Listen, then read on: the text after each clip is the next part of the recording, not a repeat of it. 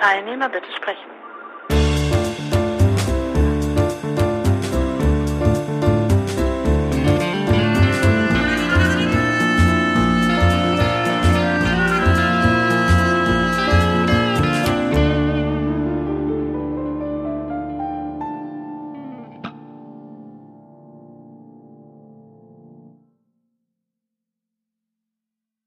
der Andreas, der, den habe ich jetzt gar nicht erst mal gefragt, hat auch nicht reagiert.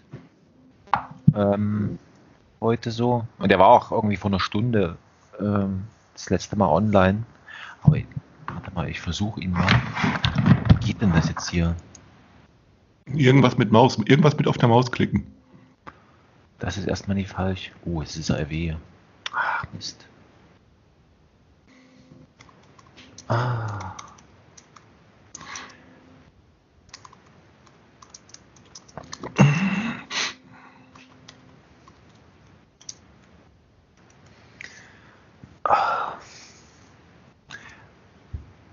Naja. Genau, wir hatten ja, ähm, es verfolgt mich ja schon, schon länger, dieses äh, Flacherde, dieses Flacherde-Ding. Da hatte ich also ähm, vor längerer Zeit mit, mit einer Literaturwissenschaftlerin drüber gesprochen, also meine ich mich zu erinnern, das kann natürlich auch ganz falsch Mhm. sein. Und da sind wir nämlich auch drauf gekommen, dass es sehr unwahrscheinlich ist, ähm, weil wenn man, wenn man rausschaut aus, aus dem Fenster, ähm, dann sieht man, die Erde ist flach. Ja, aber Mhm. wenn man jetzt ein beliebiges äh, Astronomiebuch aufschlägt, äh, wird dann frech behauptet, ähm, es ist ja doch eine Kugel. Ne, irgendwas kann nicht stimmen, denn wenn man beispielsweise, wenn man ähm, einen Atlas äh, guckt, da sieht man dann, da ist der Äquator eingezeichnet. Ja, aber wenn man dann runterfährt zum Äquator, da ist gar keine Linie. Das kommt noch hinzu. Genau. Also, aber das ist doch, ähm, das ist doch äh, letztendlich, also wie, wie in der Mathematik. Ne? Also ähm, da gibt es ja am, am Ende, wenn man die Mathematik sozusagen ganz nach unten verfolgt, wo kommt denn das überhaupt her? Da steht dann irgendwann mal äh, eine Definition, die, die unbeweisbar ist, sondern man muss es einfach hinnehmen, dass es so ist. Und dann ist es doch tatsächlich ähm, alles reduziert auf so eine Art, äh, also was auf so eine Art, es ist eine, es ist eine Glaubensfrage. Und dann sind wir doch wieder dort an dem Punkt, ähm, Äh, Nein, es handelt sich nicht um eine Glaubensfrage, sondern es gibt ein verlässliche Beweise dafür, dass die Erde flach ist. Das ist keine Glaubensfrage. Das ist falsch. Das ist ganz falsch. Äh, nein, aber im Ernst, also ähm, äh, nein, tatsächlich, also es handelt sich nicht um eine Glaubensfrage, ähm, äh, nee, sondern tatsächlich, also äh, ich habe drüber nachgedacht. Also ich bin, ich fing erst an, mich damit zu beschäftigen, als ich, ich glaube, es ist vielleicht schon ein Jahr her, mh, als ich äh, ein Video gesehen habe von diesem Professor Harald Lesch, den Namen kennst du bestimmt, das ist dieser Genau. Fritze aus dem Fernsehen, äh, und der, der ist ja Professor für Physik, ich glaube in München, Mhm. äh, und der betreibt ein Video, einen, einen YouTube-Kanal. Und in einem Video sitzt er also da äh, und erklärt irgendwelchen Internet-Trollen, äh, äh, erklärt er denen, Bewe- leicht, zeigt er denen Beweise, dass die Erde eine Kugel ist. Und das hat meine Intelligenz so beleidigt, dass ich dachte, also was ist noch dümmer als die Annahme, dass die Erde flach ist? Noch dümmer als das ist die Beweise dafür, dass sie eine Kugel ist. also, weil es ist ja nur, das überzeugt ja alles niemanden. Und ich, das hat mich so schockiert. Mich hat das wirklich schockiert, dieses Video, weil ich dachte, haben die denn überhaupt nichts mehr zu tun, diese Professoren? Äh, Also äh, leiden die wirklich so unter Einsamkeit, dass sie jetzt irgendwelchen ähm, Lei- leiden, so war meine, meine Überlegung, ne? leiden die so stark unter Einsamkeit, dass sie jetzt irgendwelchen anonymen Internet-Trollen Beweise beibringen müssen, dass die Erde äh, eine Kugel ist. Ähm, ähm, das hat meine Intelligenz beleidigt. Und danach habe ich dann beschlossen, sagen, nee, jetzt glaube ich auch, dass die Erde flach ist. Äh, sonst werde ich nachher auch verdächtigt, äh, irgendwelche Beweise dafür zu haben, dass die Erde eine Kugel ist. Und äh, die habe ich nun wirklich nicht. Aber an deinem tatsächlichen, sage ich mal, Leben hat sich ja in dem Sinne vermutlich mal nichts geändert. Oder? Was denn? Also, also, ähm, also im, im, im, im tatsächlichen ist es ja äh, ist es ja irrelevant, ob es nun eine Kugel oder, oder flach Absolut irrelevant. Sicher. ist. Ähm, du musst Sicher. trotzdem, du musst trotzdem mit deinem, mit deinem, mit deinem Hund äh, rausgehen. Gut, es gibt Ja. vielleicht jetzt Berufe, wo, wo das, ähm, wo das vielleicht noch irgendwie nützlich ist, das zu wissen. Piloten beispielsweise, wenn sie um die ganze Welt herumfliegen, für die ist das natürlich schon ein wichtiges, für eine wichtige Sache, ne, dass sie dann ähm, gucken müssen, dass sie nicht am Rand der Erde runterfallen. Aber ja gut, das ist so eine, ähm, es gibt auch diese Kategorie unnützes Wissen. Ja, also ähm, da können, also da könnte man das ja auch reinpacken und sagen, okay, mein Gott, also das ist, äh, ob ich das jetzt nun weiß oder die Frage ist, kann man es wissen? Also was ist das dann eigentlich, wenn ich jetzt sage, ob es Kugel oder, oder, oder flach ist? Ist das tatsächlich ein Wissen oder ist es, oder ich bin noch nicht so richtig überzeugt, ähm, ob, ob es, also ähm, dass es, dass es eben keine Glaubensfrage ist. Wir hatten doch bei dem, bei dem Lem, da war das doch genauso gewesen, dass sozusagen die, die Physiker und die Metaphysiker letztendlich sozusagen auf der gleichen Medaille ja. umgeschabt sind, bloß auf verschiedenen Seiten. Ja, richtig. Ähm, genau. Und das ist nicht, eben nicht keine Glaubensfrage. Das, das ist ein schönes Beispiel, ne? Sondern das ist ein, das ist eine, also man muss ja zunächst sehen, also nehmen wir diese, diese, diese Untersche diese, dieser Wechsel von der Geozentrik zu Heliozentrik. Man muss sich wirklich vorstellen, dass das, äh, als die, als die Annahme ernsthaft war bei Galilei, als das akzeptiert werden konnte äh, von Galilei, dass das, ähm, dass die, ähm, dass, dass, dass sozusagen, ähm, dass die Erde sich um die Sonne dreht. Man muss ja sich vorstellen, dass der das nicht einfach geglaubt hat. Dass, äh, er wusste, dass er dafür keine genügenden Beweise hatte. Äh, und er wusste, dass er dafür keine genügenden Erklärungen hatte, wenn man das annimmt. Denn wenn man das annimmt, dass sich die Erde um die Sonne dreht, dann ist nicht zu erklären, warum plötzlich, äh, äh, warum die Dinge nach unten fallen. Äh, äh, wenn man annimmt, dass die Erde im Mittelpunkt des Universums steht, dann ist äh, das ist deshalb ja eine gute Annahme, weil man damit was erklären kann. Das ist ja nicht einfach Quatsch. Mhm. Der, weil man kann dann erklären, wenn man sagt, die Erde steht im Mittelpunkt des Universums, ähm, dann kann man sagen, mh, hm, äh, alle Dinge auf der Welt streben zum Mittelpunkt des Uni also der Welt. Mhm. Zum Mittelpunkt.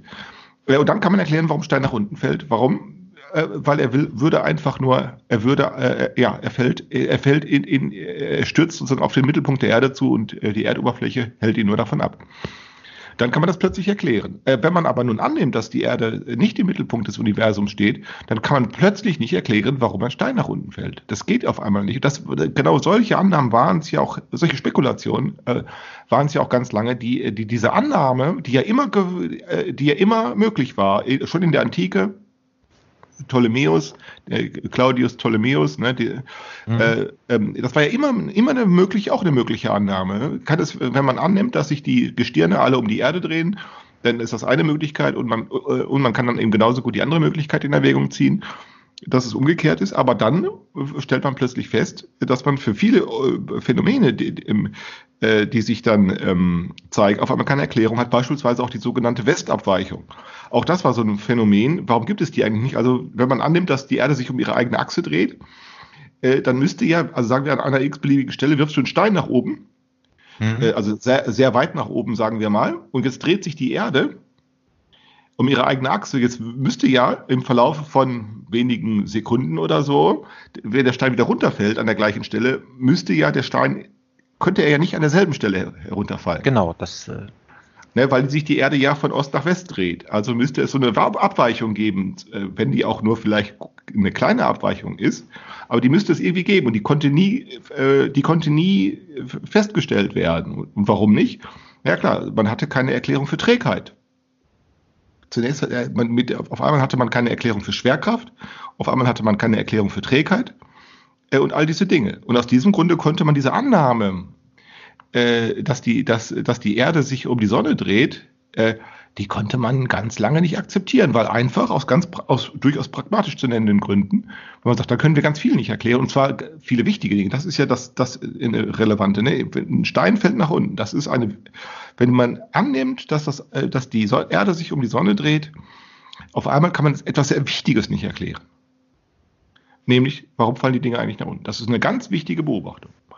Ähm, und wie wurde dieses Problem dadurch gelöst? Äh, wie wurden diese Probleme gelöst? Die wurden nicht dadurch gelöst, dass man irgendwie einen Beweis hat und dann war alles klar, sondern es gibt überhaupt gar kein, gar kein nicht einen Beweis, es gibt auch nicht zwei und es gibt auch nicht eine Summe von Beweisen, sondern es gibt einen langen Zeitraum, also sagen wir von Schlapp, von, sagen wir von, äh, von Galilei oder wenn wir anfangen lassen wollen von Kopernikus bis ins 19. Jahrhundert hinein.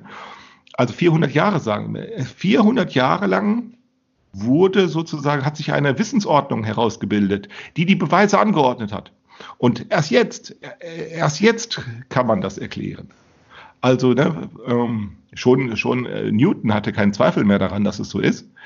Ähm, äh, aber auch dann war immer noch nicht alles geklärt. Also man muss sich das wirklich vorstellen, dass das eben keine Glaubensfrage ist, sondern dass das eine, ein Problem ist, das verschiedene Etappen seiner Behandlung durchmacht. Die erste Etappe, das war eine rein spe theologisch-spekulative, das war nämlich bei Kopernikus. Kopernikus war kein Wissenschaftler, sondern das war eine rein theologisch, mathematisch spekulative Betrachtungsweise, also Annahme, wir nehmen einfach mal an, es wäre anders. Denn Kopernikus war sich völlig darüber im Klaren, dass man das nicht beweisen kann. Und das ging auch, ihm ging es auch nicht darum, sondern nur die Möglichkeit in Erwägung zu ziehen, mehr nicht. Das war eine reine Spekulation. Und dieses Problem ähm, taucht dann bei Galilei unter anderen Bedingungen auf, nämlich jetzt auf einmal, dass man das beweisen könnte. Bei Kopernikus war die Frage nach dem Beweis völlig irrelevant. Jetzt auf einmal die Frage nach dem Beweis. Warum? Weil, auch bei, weil es auch bei Galilei immer noch um eine Glaubensfrage ging, aber nicht eine Glaube hinsichtlich der Wahrheit, sondern es ging bei Galilei darum zu sagen, ähm, ähm, bei Galilei hatte, hatte sozusagen ein religiöses Problem nicht mit, äh, nicht mit der Wahrheit, sondern für ihn ging es darum, mit der Wahrheit etwas für seine Seele zu tun. Das war das, der Grund, weshalb Galilei so dem Papst hinterhergerannt ist, äh, weshalb er, er wollte sozusagen vom Papst den Stempel bekommen für die Wahrheit seiner Theorie, weil er sich dachte, wenn ich in den Himmel komme, dann wird genau dieser Stempel der Ausweis sein, mit dem ich Gott beeindrucken kann, wenn er in sein Buch hineinguckt und sich äh, und fragt, die Frage stellt, was hast du, Galileo, äh, im, äh, im Laufe deines Lebens für die, für die, für Gott getan? Und dann hätte äh, Galilei sagen können, ich habe Gottes Schöpfung gepriesen, indem ich sie erforscht habe. Und dafür brauchte er sozusagen, so hat er sich das ja vorgestellt, dafür brauchte er vom Gottes Stellvertreter auf Erden, brauchte er einen Stempel und den hat ihm der, der, der Papst verweigert. Ähm, aber das war der, der Grund. Also nicht etwa, das war keine Glaubensfrage für Galilei, sondern das war eine, eine seelsorgerische Frage. Für den war Wissenschaft ein seelsorgerisches Problem. Äh, und das hat sich dann bei, äh, ähm, bei Newton schon geändert. Für Newton war sowas, dass, der, dass er eine Bestätigung vom Papst brauchte oder so. Ach so, und gleichzeitig war das ja auch für Kepler, war das anders. Da äh, war das auch ein seelsorgerisches Problem. Aber Kepler war Deutscher und er war Protestant. Deshalb äh, kriegte der keine Schwierigkeiten mit der Kirche. Äh, sondern für den war tatsächlich äh, sozusagen Gottes, Gottes Schöpfung zu preisen, der Grund, sich sozusagen mit den Planetenbewegungen zu befassen. Äh, weil auch diese Befassung sozusagen eine seelsorgerische Angelegenheit gewesen ist. Und das änderte sich dann nochmal bei äh, Newton. Äh, für den war es dann schon keine seelsorgerische Angelegenheit mehr, sondern tatsächlich eine Frage der Mathematik. Äh, und das änderte sich dann nochmal, als dann immer bessere als dann in Folge von Newton und der Mechanik äh, immer bessere immer bessere Teleskope, die immer eine immer größere Reichweite hatten. Und dann ging es danach Newton nicht mehr um eine, eine seelsorgerische Frage, auch nicht mehr um eine mathematische, sondern nach Newton ging es dann um eine ingenieurwissenschaftliche Frage, nämlich wie präzisiert man Teleskope? Wie präzisiert man Uhren? Äh, wie präzisiert man Messinstrumente und dann bei Bessel später, dann im 19., Anfang des 19. Jahrhunderts, wie hieß er mit Vornamen Alexander oder so ähnlich, der hat dann die sogenannte Sternenparallaxe nachgewiesen. Und das war, ähm, also da, da, die, die Sternenparallaxe, das ist dieses Phänomen, kennst du das?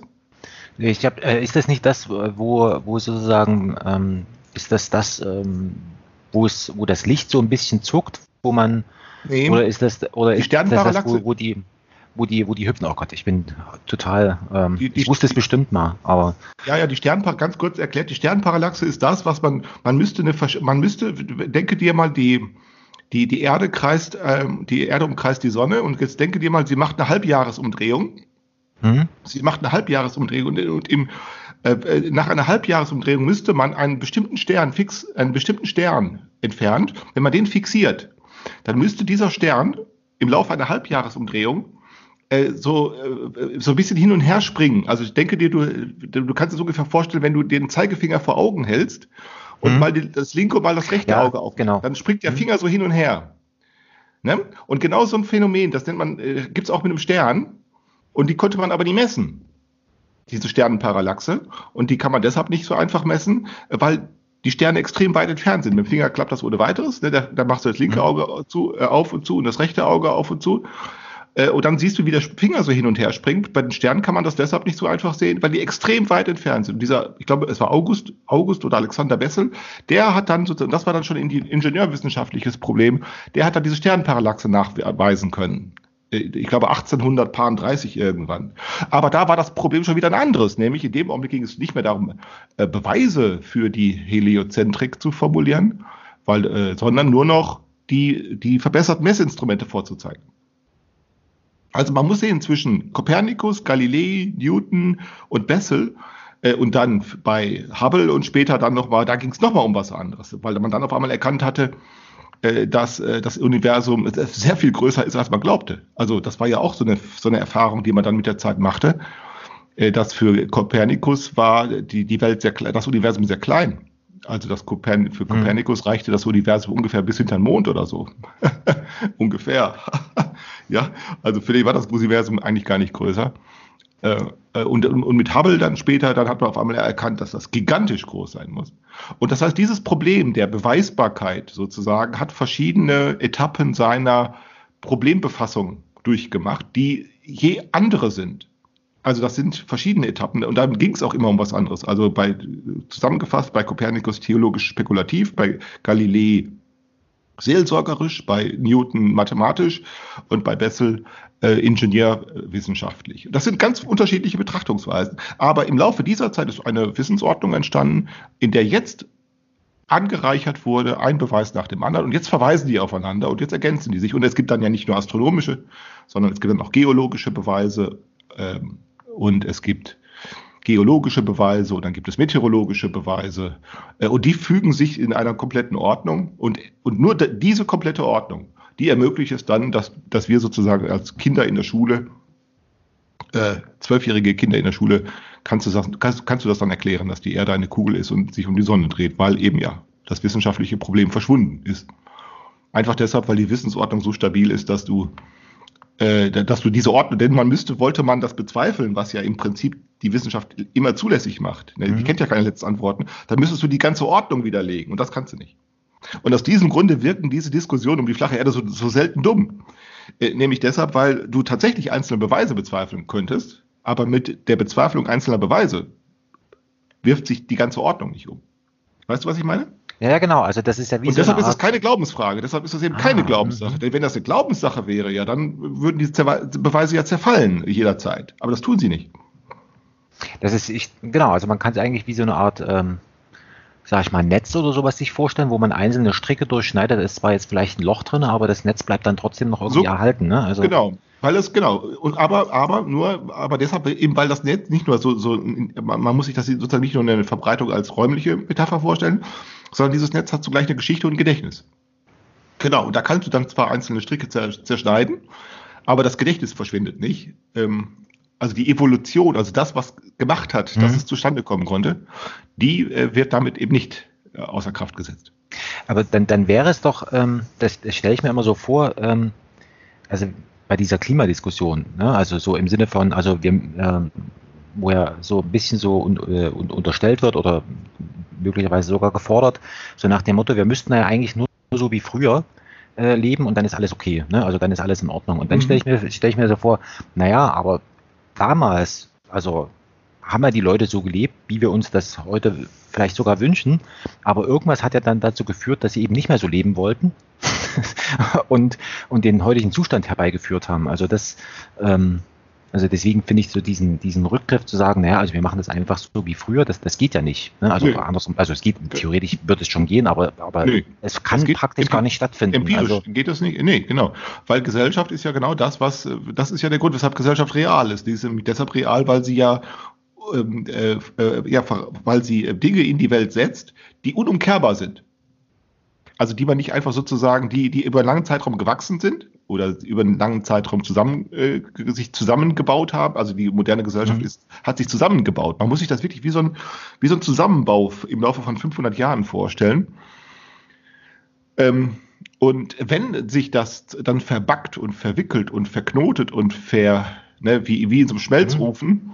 äh, ne, dann ist das nicht wieder rückgängig zu machen. Du kannst, äh, du kannst, wenn du Ton brennst, äh, ne, Ton, dann wird mhm. daraus Keramik. Das kannst du nicht wieder rückgängig machen. Äh, äh, und ähm, das ist so mit Gesellschaft auch. Gesellschaft sozusagen äh, synthetisiert ihre eigenen Möglichkeiten immer und die sind real. Diese, das sind Konstrukte und diese Konstrukte sind ähm, evolutionär gewachsene Konstrukte und die sind eben aus diesem Grunde sehr real, weil sie unhintergehbar sind.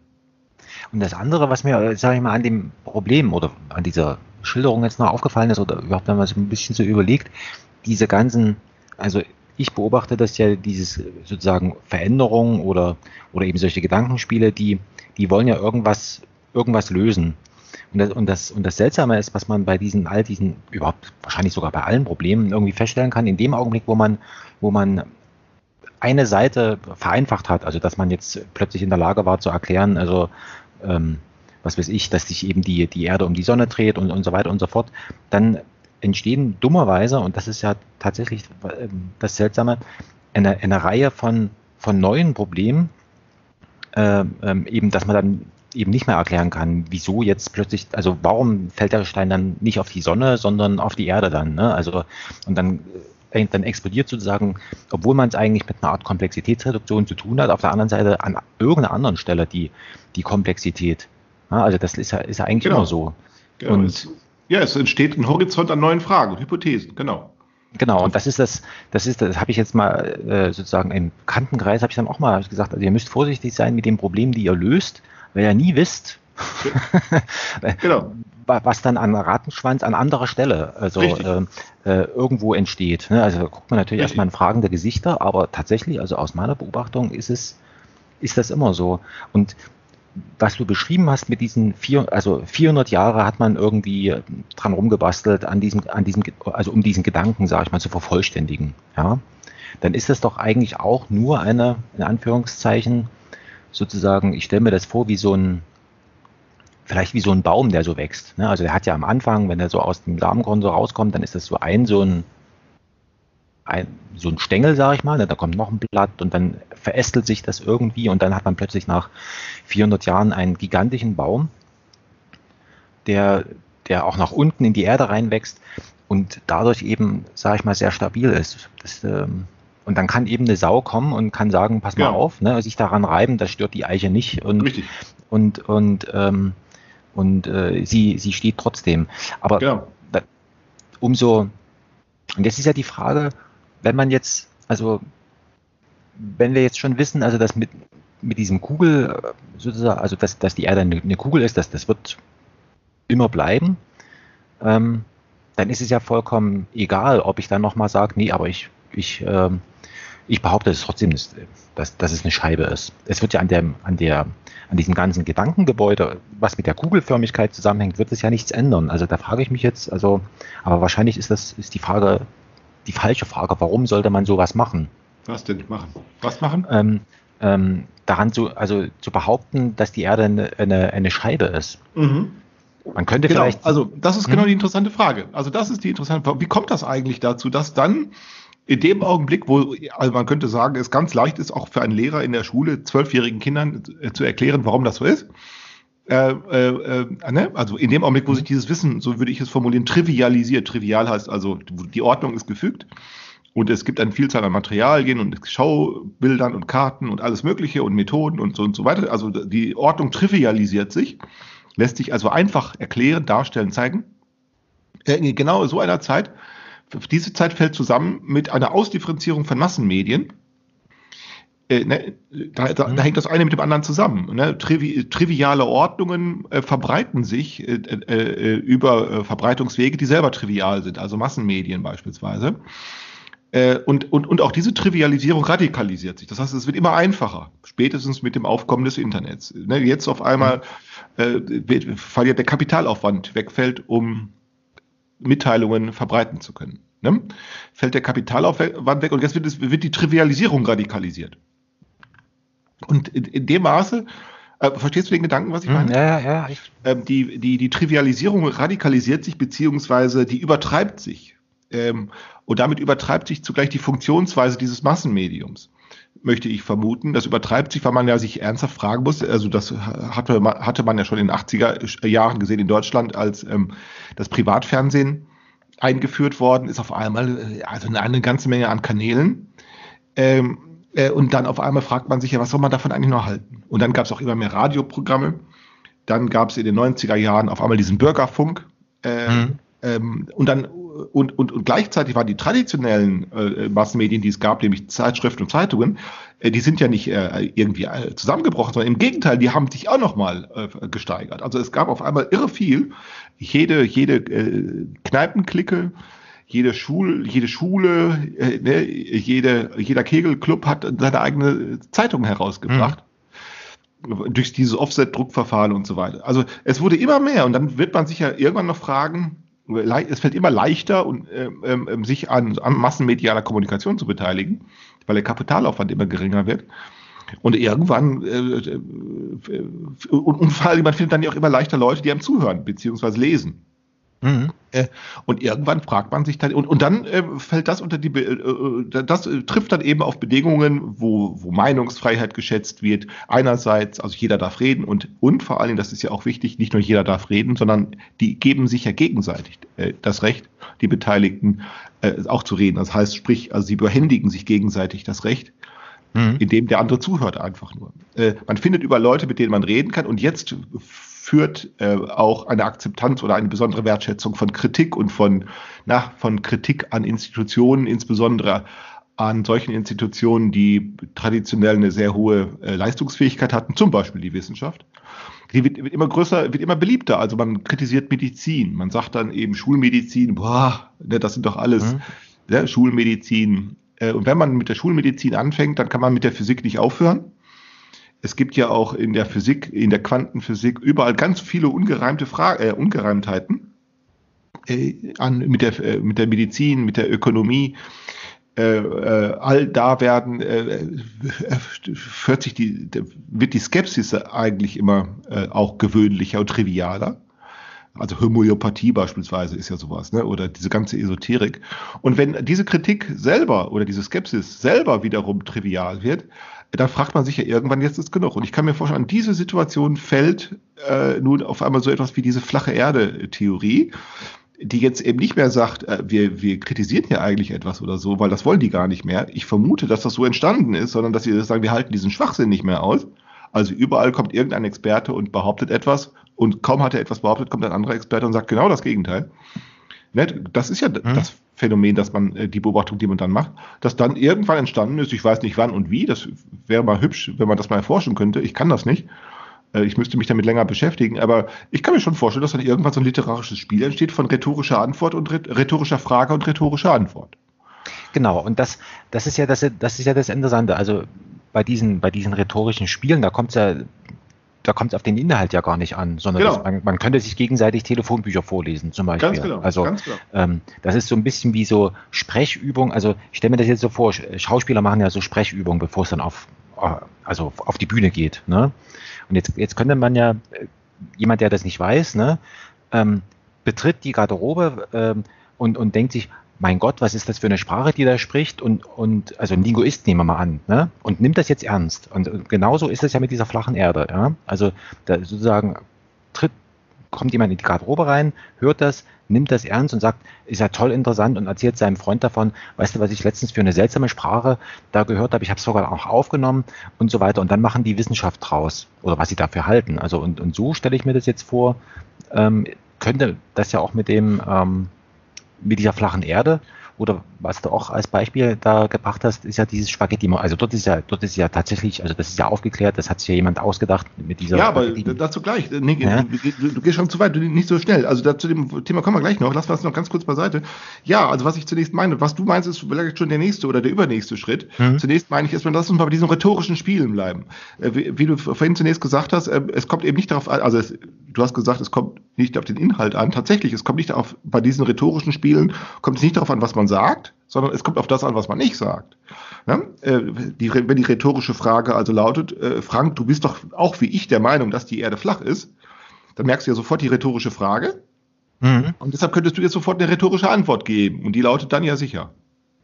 Weil, äh, warum? Weil die Rhetor warum rhetorische Antwort? Weil du sicher sein kannst, dass ich genau das Gegenteil verstehe. Du meinst nämlich nein und deshalb sagst du ja. Und das ist das, was rhetorische Spiele dann machen. Rhetorische Spiele, die versuchen eigentlich nur noch herauszufinden, ob die Anführungszeichen mitverstanden werden. Das ist ja bei der rhetorischen Frage ist das ja so, ne? Du bist doch genauso wie ich der Meinung, dass die Angela Merkel nicht die deutsche Bundeskanzlerin ist. Das ist genau. eine rhetorische also, Frage. Und, und jetzt will ich wissen, ob du die Anführungszeichen verstanden hast. Und dann sagst du, ja, sicher ist die nicht die deutsche Bundeskanzlerin. Und dann weiß ich ja, du hast die Anführungszeichen verstanden. Verstehst du? Und dann geht es bei solchen Spielen um die Anführungszeichen und nicht um das, was man sagt. Aber genau, das, was du und, und das, das, wo es dann, sage ich mal, oder was uns dann als, als Witz erscheint oder, oder irgendwie seltsam, das ist ja dann, wenn das jemand ernst nimmt. Ne? Also ja, genau. Jemand Richtig, und das ist dann der nächste Schritt. So, genau. Und jetzt kommt der nächste Schritt. Genau. Und der nächste Schritt ist dann, ähm, äh, wenn äh, jetzt jemand sich einmischt und sagt, wie kannst du denn so bekloppt sein, zu glauben, dass die Erde eine Scheibe ist? Und dann wirst du dir denken, wie kann der denn so bekloppt sein, zu glauben, dass ich das glaube? und das könnte dich dann dazu ermutigen, zu sagen, nö, das ist wirklich eine Scheibe, wie, weil du dich nicht einfach beleidigen lässt. So, genau, das, das, das, das, das kann man, also äh, das kann man bei Kindern beobachten, ähm, die irgendeinen Quatsch anfangen und dann aber in der, in der aus Trotz oder wie auch immer dann in, in der Geschichte weiterbleiben und die dann noch ausschmücken und so weiter und so fort. Also und dann tatsächlich, also möglicherweise selber sogar davon überzeugt werden, also von ihrer eigenen Geschichte, die sie da irgendwie erzählen. Ähm, genau, das, das kann ich mir sehr gut vorstellen. Und dann, dann, passiert, eine, äh, dann passiert sozusagen die, die, die Eskalation und irgendwann wird immer noch getestet, werden denn die Anführungsstriche noch verstanden? Und irgendwann passiert es dann, dass sie nicht mehr verstanden werden. und, dann, und dann diszipliniert sich das Ganze anders. Dann auf einmal gibt es Leute, die wirklich sehr angestrengt darüber nachdenken, ob die Erde nicht eine Scheibe sein könnte. Weil sie ja dann jetzt auch auf viele Möglichkeiten treffen. Also nicht nur äh, der Verbreitung von Bild und Bild, Wort und Ton, äh, sondern eben auch Versammlungen. Überall wird man eingeladen, überall ganz leicht kann man Bücher schreiben. Und genau diese Voraussetzungen werden dann genutzt. Und dann kommt so ein irrer Zirkus und dann kommt auch noch so ein Professor dahin und, und, und meint ernsthaft, er könne mit irgendwelchen Beweisen, dass die Erde eine Kugel ist, irgendjemand überzeugen, wo doch eigentlich, wo, wo dann eigentlich noch alle sozusagen den, den Kopf auf die Tischplatte fallen lassen, sagen, wie kann der denn so blöd sein, die Anführungszeichen nicht zu verstehen? Antwort, ja klar. Vielleicht, ne? Also, ja. Und man hat ja bei diesem Lesch dann sehr deutlich den Eindruck, dass er die Anführungszeichen gar nicht versteht. Äh, und äh, äh, weshalb dann die Leute sich gesteigerte Mühe machen, die Anführungszeichen wieder zu kommunizieren, indem sie dann ja noch mehr Schwachsinn erzählen. Ich nehme an, dass etwas Ähnliches auch bei dieser Verschwörungstheorie funktioniert, äh, da diese seltsame mit diesen mit diesen Reptilien. Ja, ja. Ich vermute, dass das da so etwas Ähnliches ist. Äh, äh, diese Reptilien, da, wie lautet die, die, die Verschwörungstheorie? Lautet, dass irgendwelche außerirdischen Reptilienwesen äh, ihr Genmaterial in, in das menschliche in das menschliche Erbgut eingeschmuggelt haben, so ähnlich, ne? Ja, genau, und, und äh, sozusagen sich sozusagen in uns tarnen und ähm, genau. also da gibt es auch wieder Ausfächerung. Ich habe letztens, also habe ich mich, also äh, ähm, jetzt ist es mittlerweile so weit, dass ich mich von meinen eigenen Kindern über solche Sachen aufklären lassen muss. ähm, da habe ich meinen Ältesten befragt, ähm, äh, wie ist das jetzt eigentlich? Äh, hast du schon davon gehört? Und er konnte mir dann also sehr detailliert Auskunft geben, dass es dann auch konkurrierende, äh, sage mhm. ich mal, Theorien dazu gibt. Also wo dann eben auch, also ähnlich dem, was wir, sage ich mal, bezogen auf diese Kugelform der Erde und so weiter, was alles, was gibt es also auch da wieder ein Theoriegebäude mit mit äh, flacher Erde, also Reptilien kombiniert mit flacher Erde, mit hohler Erde, mit irgendwie durchlöcherter Erde. Also es gibt äh, Varianten, wo sich auch nochmal solche Sachen, also, also sozusagen mehrere von diesen Verschwörungstheorien nochmal miteinander kombinieren. Also ja. Ähm, ja. das Interessante ist aber, und das kann man vielleicht auch nochmal, ähm, dass die, erst, die eine der ersten Reaktionen auf solche Sachen ist ja dann immer so eine Pathologisierung derjenigen, die, die das so ernsthafterweise dann vortragen. Ne? Also so nach dem Motto, also das sind mhm. dann plötzlich kranke Menschen ähm, und, und was weiß ich alles. Also obwohl es ja viel einfacher wäre, ähm, sie einfach zu lassen. Also weil das ja, mein Gott, dann erzählen sie halt Quatsch. Also stört ja nicht. Ne? Also genauso wie die, wenig wie die Wahrheit stört oder was wir für die, für die Wahrheit halten oder was, was wir, was wir denken, was, was, was real ist, was vieles erklärt, äh, ist ja auch diese Nichterklärung vollkommen, vollkommen egal eigentlich. Also. Im Prinzip ja. Sie tut nichts. Ja. Wobei, naja gut, es gibt halt so Sachen wie mit diesem ähm, also wo dann Menschen echt Schaden nehmen, das ist dann vielleicht, wo man dann sagt, also das verlässt dann den Charakter ähm, eines, eines Spiels, aber grundsätzlich äh, tut es ja erstmal nichts. Ne? Also, erstmal nichts. Nee, nee. Ja, das ist ja auch der Grund, weshalb es dann so einen Spaß macht erstmal, ne? Ähm, weil man eben immer testet dann nur noch, ähm, äh, testet, man testet dann nur noch, werden die Anführungszeichen verstanden. Ähm, und, und, und wenn sie eben nicht mehr verstanden werden, dann steigert man eben den Aufwand, um sie wieder, ohne sie auszusprechen oder ohne sie zu bezeichnen, dann auch wieder ins Gespräch zu bringen. Aus diesem Grunde bin ich jetzt der Meinung, dass die Erde flach ist. Einfach aus diesem Grunde. Ne? Und äh, bin mal gespannt, ob irgendjemand mich mal zitieren wird. Klaus Kusanowski, also ich lasse mich auch ganz ernsthaft so zitieren. Also wenn du, wenn dich, wenn dich mal irgendjemand fragt, kennst du jemanden, der an so Quatsch glaubt, dann sagst du, ja, ich kenne jemanden. Kannst du ruhig sagen. genau, also genau, und dann bist du ja, und das ist ja aber etwas, ähm, habe ich auch letztens drüber nachgedacht, ähm, dass man, also es ist ja, ist ja immer so eine, so eine Frage, wo, wo man sich, äh, sag ich mal, in beliebigen Zusammenhängen jetzt menschlicher Natur, ne? also wenn man jetzt neu in eine Gruppe reinkommt, ne? dann funktioniert ja viel, dass man erstmal so guckt und dann äh, versucht, okay, ähm, dann ahme ich jetzt hier etwas nach. Ne? So, und jetzt könnte man ja, also hat ja der, der, so, so funktioniert der das, dieses, die, die, was der, was der Sokal da gemacht hat. Ne? Also der hat einfach eine Struktur nachgeahmt, ähm, ähm, wusste, okay, also so funktioniert das hier und, und ähm, ich füge da aber irgendwie einen sinnlosen Text ein. Ne? Also es geht nicht um den Text, es geht nicht um den Inhalt, sondern ich, ich bediene hier wie so eine Art, also ich bediene, ich bediene eine, eine, eine Struktur und genauso mhm. ähm, funktioniert es ja. Genau. Und, und das Interessante ist, was ich, was ich beobachten kann, dass man dass, dass diese, dass es sehr oft sehr lange dauert, bis jemand, solange du diese Strukturen bedient, dann mal wirklich dann sagt, sag mal, hä, ist doch vollkommener Schwachsinn, was du jetzt, also was soll das jetzt hier? Also es dauert relativ lang, bis jemand sozusagen mal wirklich auf den Inhalt guckt. Und das ist ja das eigentlich das Interessante, ne? Also dass, dass offensichtlich äh, irgendwie dieses Bedienen von Strukturen schon eine gewisse wie soll ich sagen, Sicherheit hergeben, dass der Rest dann auch schon stimmen wird. Also wenn du sozusagen, wenn du in der Lage bist, das Formular richtig auszufüllen, dann wird das schon stimmen. Was du da, was auch immer da drin steht in dem Formular. Aber das ist an der richtigen Stelle, also, ne, also bestimmte Felder sind freigelassen, die freigelassen werden sollen und so weiter und so fort.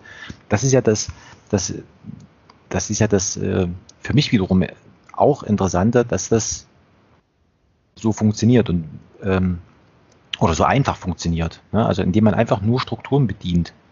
Ja, aber äh, und dann sind wir bei dem nächsten Punkt. Ähm, äh, in dem, ne, was, äh, dass das verhängnisvoll sein kann. Äh, äh, oder sein, also ist oder sein oder, oder verhängnisvoll werden kann. Dieses Beispiel von diesem Martin Sonneborn und seiner Satirepartei. Also was passiert mhm. denn da? Der, der, der hat, der ärgert sich darüber, er ist selber Satiriker, ähm, äh, und er ärgert sich darüber, äh, dass Journalist, äh, dass er den Eindruck hat, Politiker mischen sich sozusagen in seine Branche ein, indem sie bei Karnevalsveranstaltungen irgendwelche Späße machen, aber das wäre es vielleicht nicht, sondern dass sie in ganz normalen Interviews irgendwie völlig blödsinnige Sachen reden, wo er sich fragt, das kann doch eigentlich nur noch Satire, das kann doch gar nicht mehr ernst gemeint sein. Mhm. Konnte man ja schon in den 90er Jahren, konnte man das ja schon irgendwie feststellen. Kann das eigentlich nur sein? Hält man das eigentlich nur aus?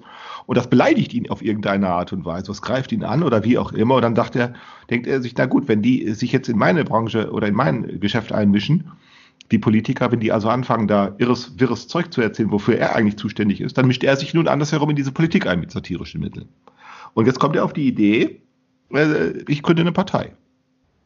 Und das ist ja nun so eine Sache. Das kann verhängnisvoll werden. Und zwar deshalb, weil du ja, wenn du Organisationen betreibst, also sprich eine Partei organisiert, du musst Unterschriften sammeln und so weiter. Äh, äh, mhm. Du musst das irgendwo anmelden äh, bei irgendeinem Amt. Äh, du, du kannst ja daraus keinen Spaß machen, sondern das ist ernst, wenn du so etwas machst. Äh, du kannst, die Mitglieder können sich zwar untereinander verständigen, dass es Spaß ist, aber du bedienst Strukturen, äh, die dagegen immun sind. Also weil, wenn du eine Partei gründest, gründest du eine Partei. Und was, das macht er genau. Und dann sucht er sich eine Schwachstelle, nämlich Europäisches Parlament. Da sind die Eingangshürden sehr niedrig. Und siehe da, Hokuspokus, er passiert tatsächlich, dass er gewählt wird. und jetzt auf einmal, äh, der sagt, ich, ich will ja eigentlich nur Spaß machen, aber jetzt auf einmal stellt er fest, er will zwar Spaß, aber jetzt kann er es nicht mehr so einfach, weil jetzt ist er tatsächlich Politiker. Ne, jetzt auf einmal hält er tatsächlich vor dem äh, Parlament Reden. Das sind zwar launige Reden und das sind auch irgendwie lustig gemeinte Reden, aber er, er merkt doch sehr deutlich, äh, dass er sich den Anforderungen des Geschäfts, also hier in dem Fall des politischen Geschäfts, nicht, nicht gänzlich entziehen kann. Denn soweit ist er ja politisch auch sehr wohl auch informiert und auch engagiert, dass er sagt, ähm, und jetzt kann er nicht einfach Quatsch machen. Also er, er, er, er jetzt fängt es an, dass er äh, dieser Sonneborn, dass er tatsächlich politische, dass er sich an dieses politische Geschäft mit den Regeln des, des politischen Geschäfts äh, beteiligt, sich mit den Regeln, äh, also, also an, wie sagt man, anpassen muss. Ja, genau. Also das, das ist, das ist ja, genau, das ist ja auch noch sowas, ähm, dass so eine Organisation oder ja, also so ein, so ein Konstrukt wie eben dieses Europäische Parlament, also so überwältigend ist, dass du selbst unter dem festen Vorsatz, ich mache das nicht, das drückt derartig, dass du am Ende, also es sozusagen, das frisst dich sozusagen auf. Ne? Also es gab mal in den, oh Gott, in den 70ern oder sowas gab mal so einen Film hier, Die Körperfresser. Also das genau, also so stelle ich mir das vor. Ne? Also irgendwann sind die dann auch mal bei dir angekommen und du kannst dich eben nicht wehren. Du bist halt, das, das geht eben nicht. Ne? Ja, wie die Krake, die sich so reinfrisst. Ja, genau, genau. Also und deswegen ist es, ist es ja umso bemerkenswerter, dass man das immer noch äh, behauptet wird, ähm, dass sich so eine Organisation irgendwie ändern kann. Aber das, also klar, sie kann sich an, anpassen vielleicht, aber, aber, so im Grunde genommen. Nee, kann sie eben nicht. Also das ist ja sie, genau sie, das. Sie, sie kann es nicht, ne? Und, und genau, und das macht, und genau dieses, genau diese Erfahrung macht dieser Sonneborn jetzt. Der, der macht jetzt mit der Satirepartei, ähm, tritt, tritt er jetzt an, äh, ähm, äh, und er stellt fest, im, im Grunde genommen ändert sich die, ändert sich die, wird die Satirepartei tatsächlich zu einer politischen Partei. Und er kann nur froh sein. Ich glaube, der hat das mal so angedeutet. Ich glaube, irgendwann mal in einem Interview bei, bei Thilo Jung hat das mal angedeutet. Er kann also nur froh sein, wenn sie keinen weiteren Erfolg hat. kann man wirklich glauben. Das Schlimmste, was ihm passieren könnte, wäre, wenn der tatsächlich bei der Bundestagswahl 5% kriegen würde oder mehr. Dann brechen die da alle zusammen und sagen, ach du Scheiße. glaube ich, also das, da freuen die sich nicht drüber. Weil nämlich dann so, ähm, äh, äh, was ich da sagen will, ist, da passiert auf einmal, das aus Spaß, äh, spaßig gemeint, da, da wird auf einmal ganz automatisch, wird das ernst. Und dann fällt es sehr, sehr schwer, sozusagen die Anführungszeichen äh, immer wieder zu aktualisieren. Das, das fällt sehr schwer.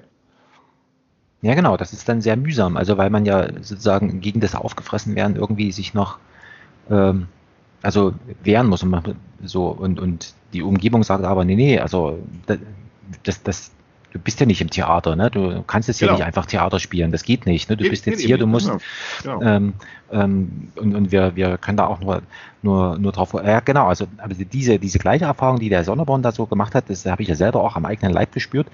Ähm, in den, also 1998 war Bundestagswahl, genau, da habe ich sozusagen mitgemacht bei dem Schlingensief seiner Chance 2000 Partei.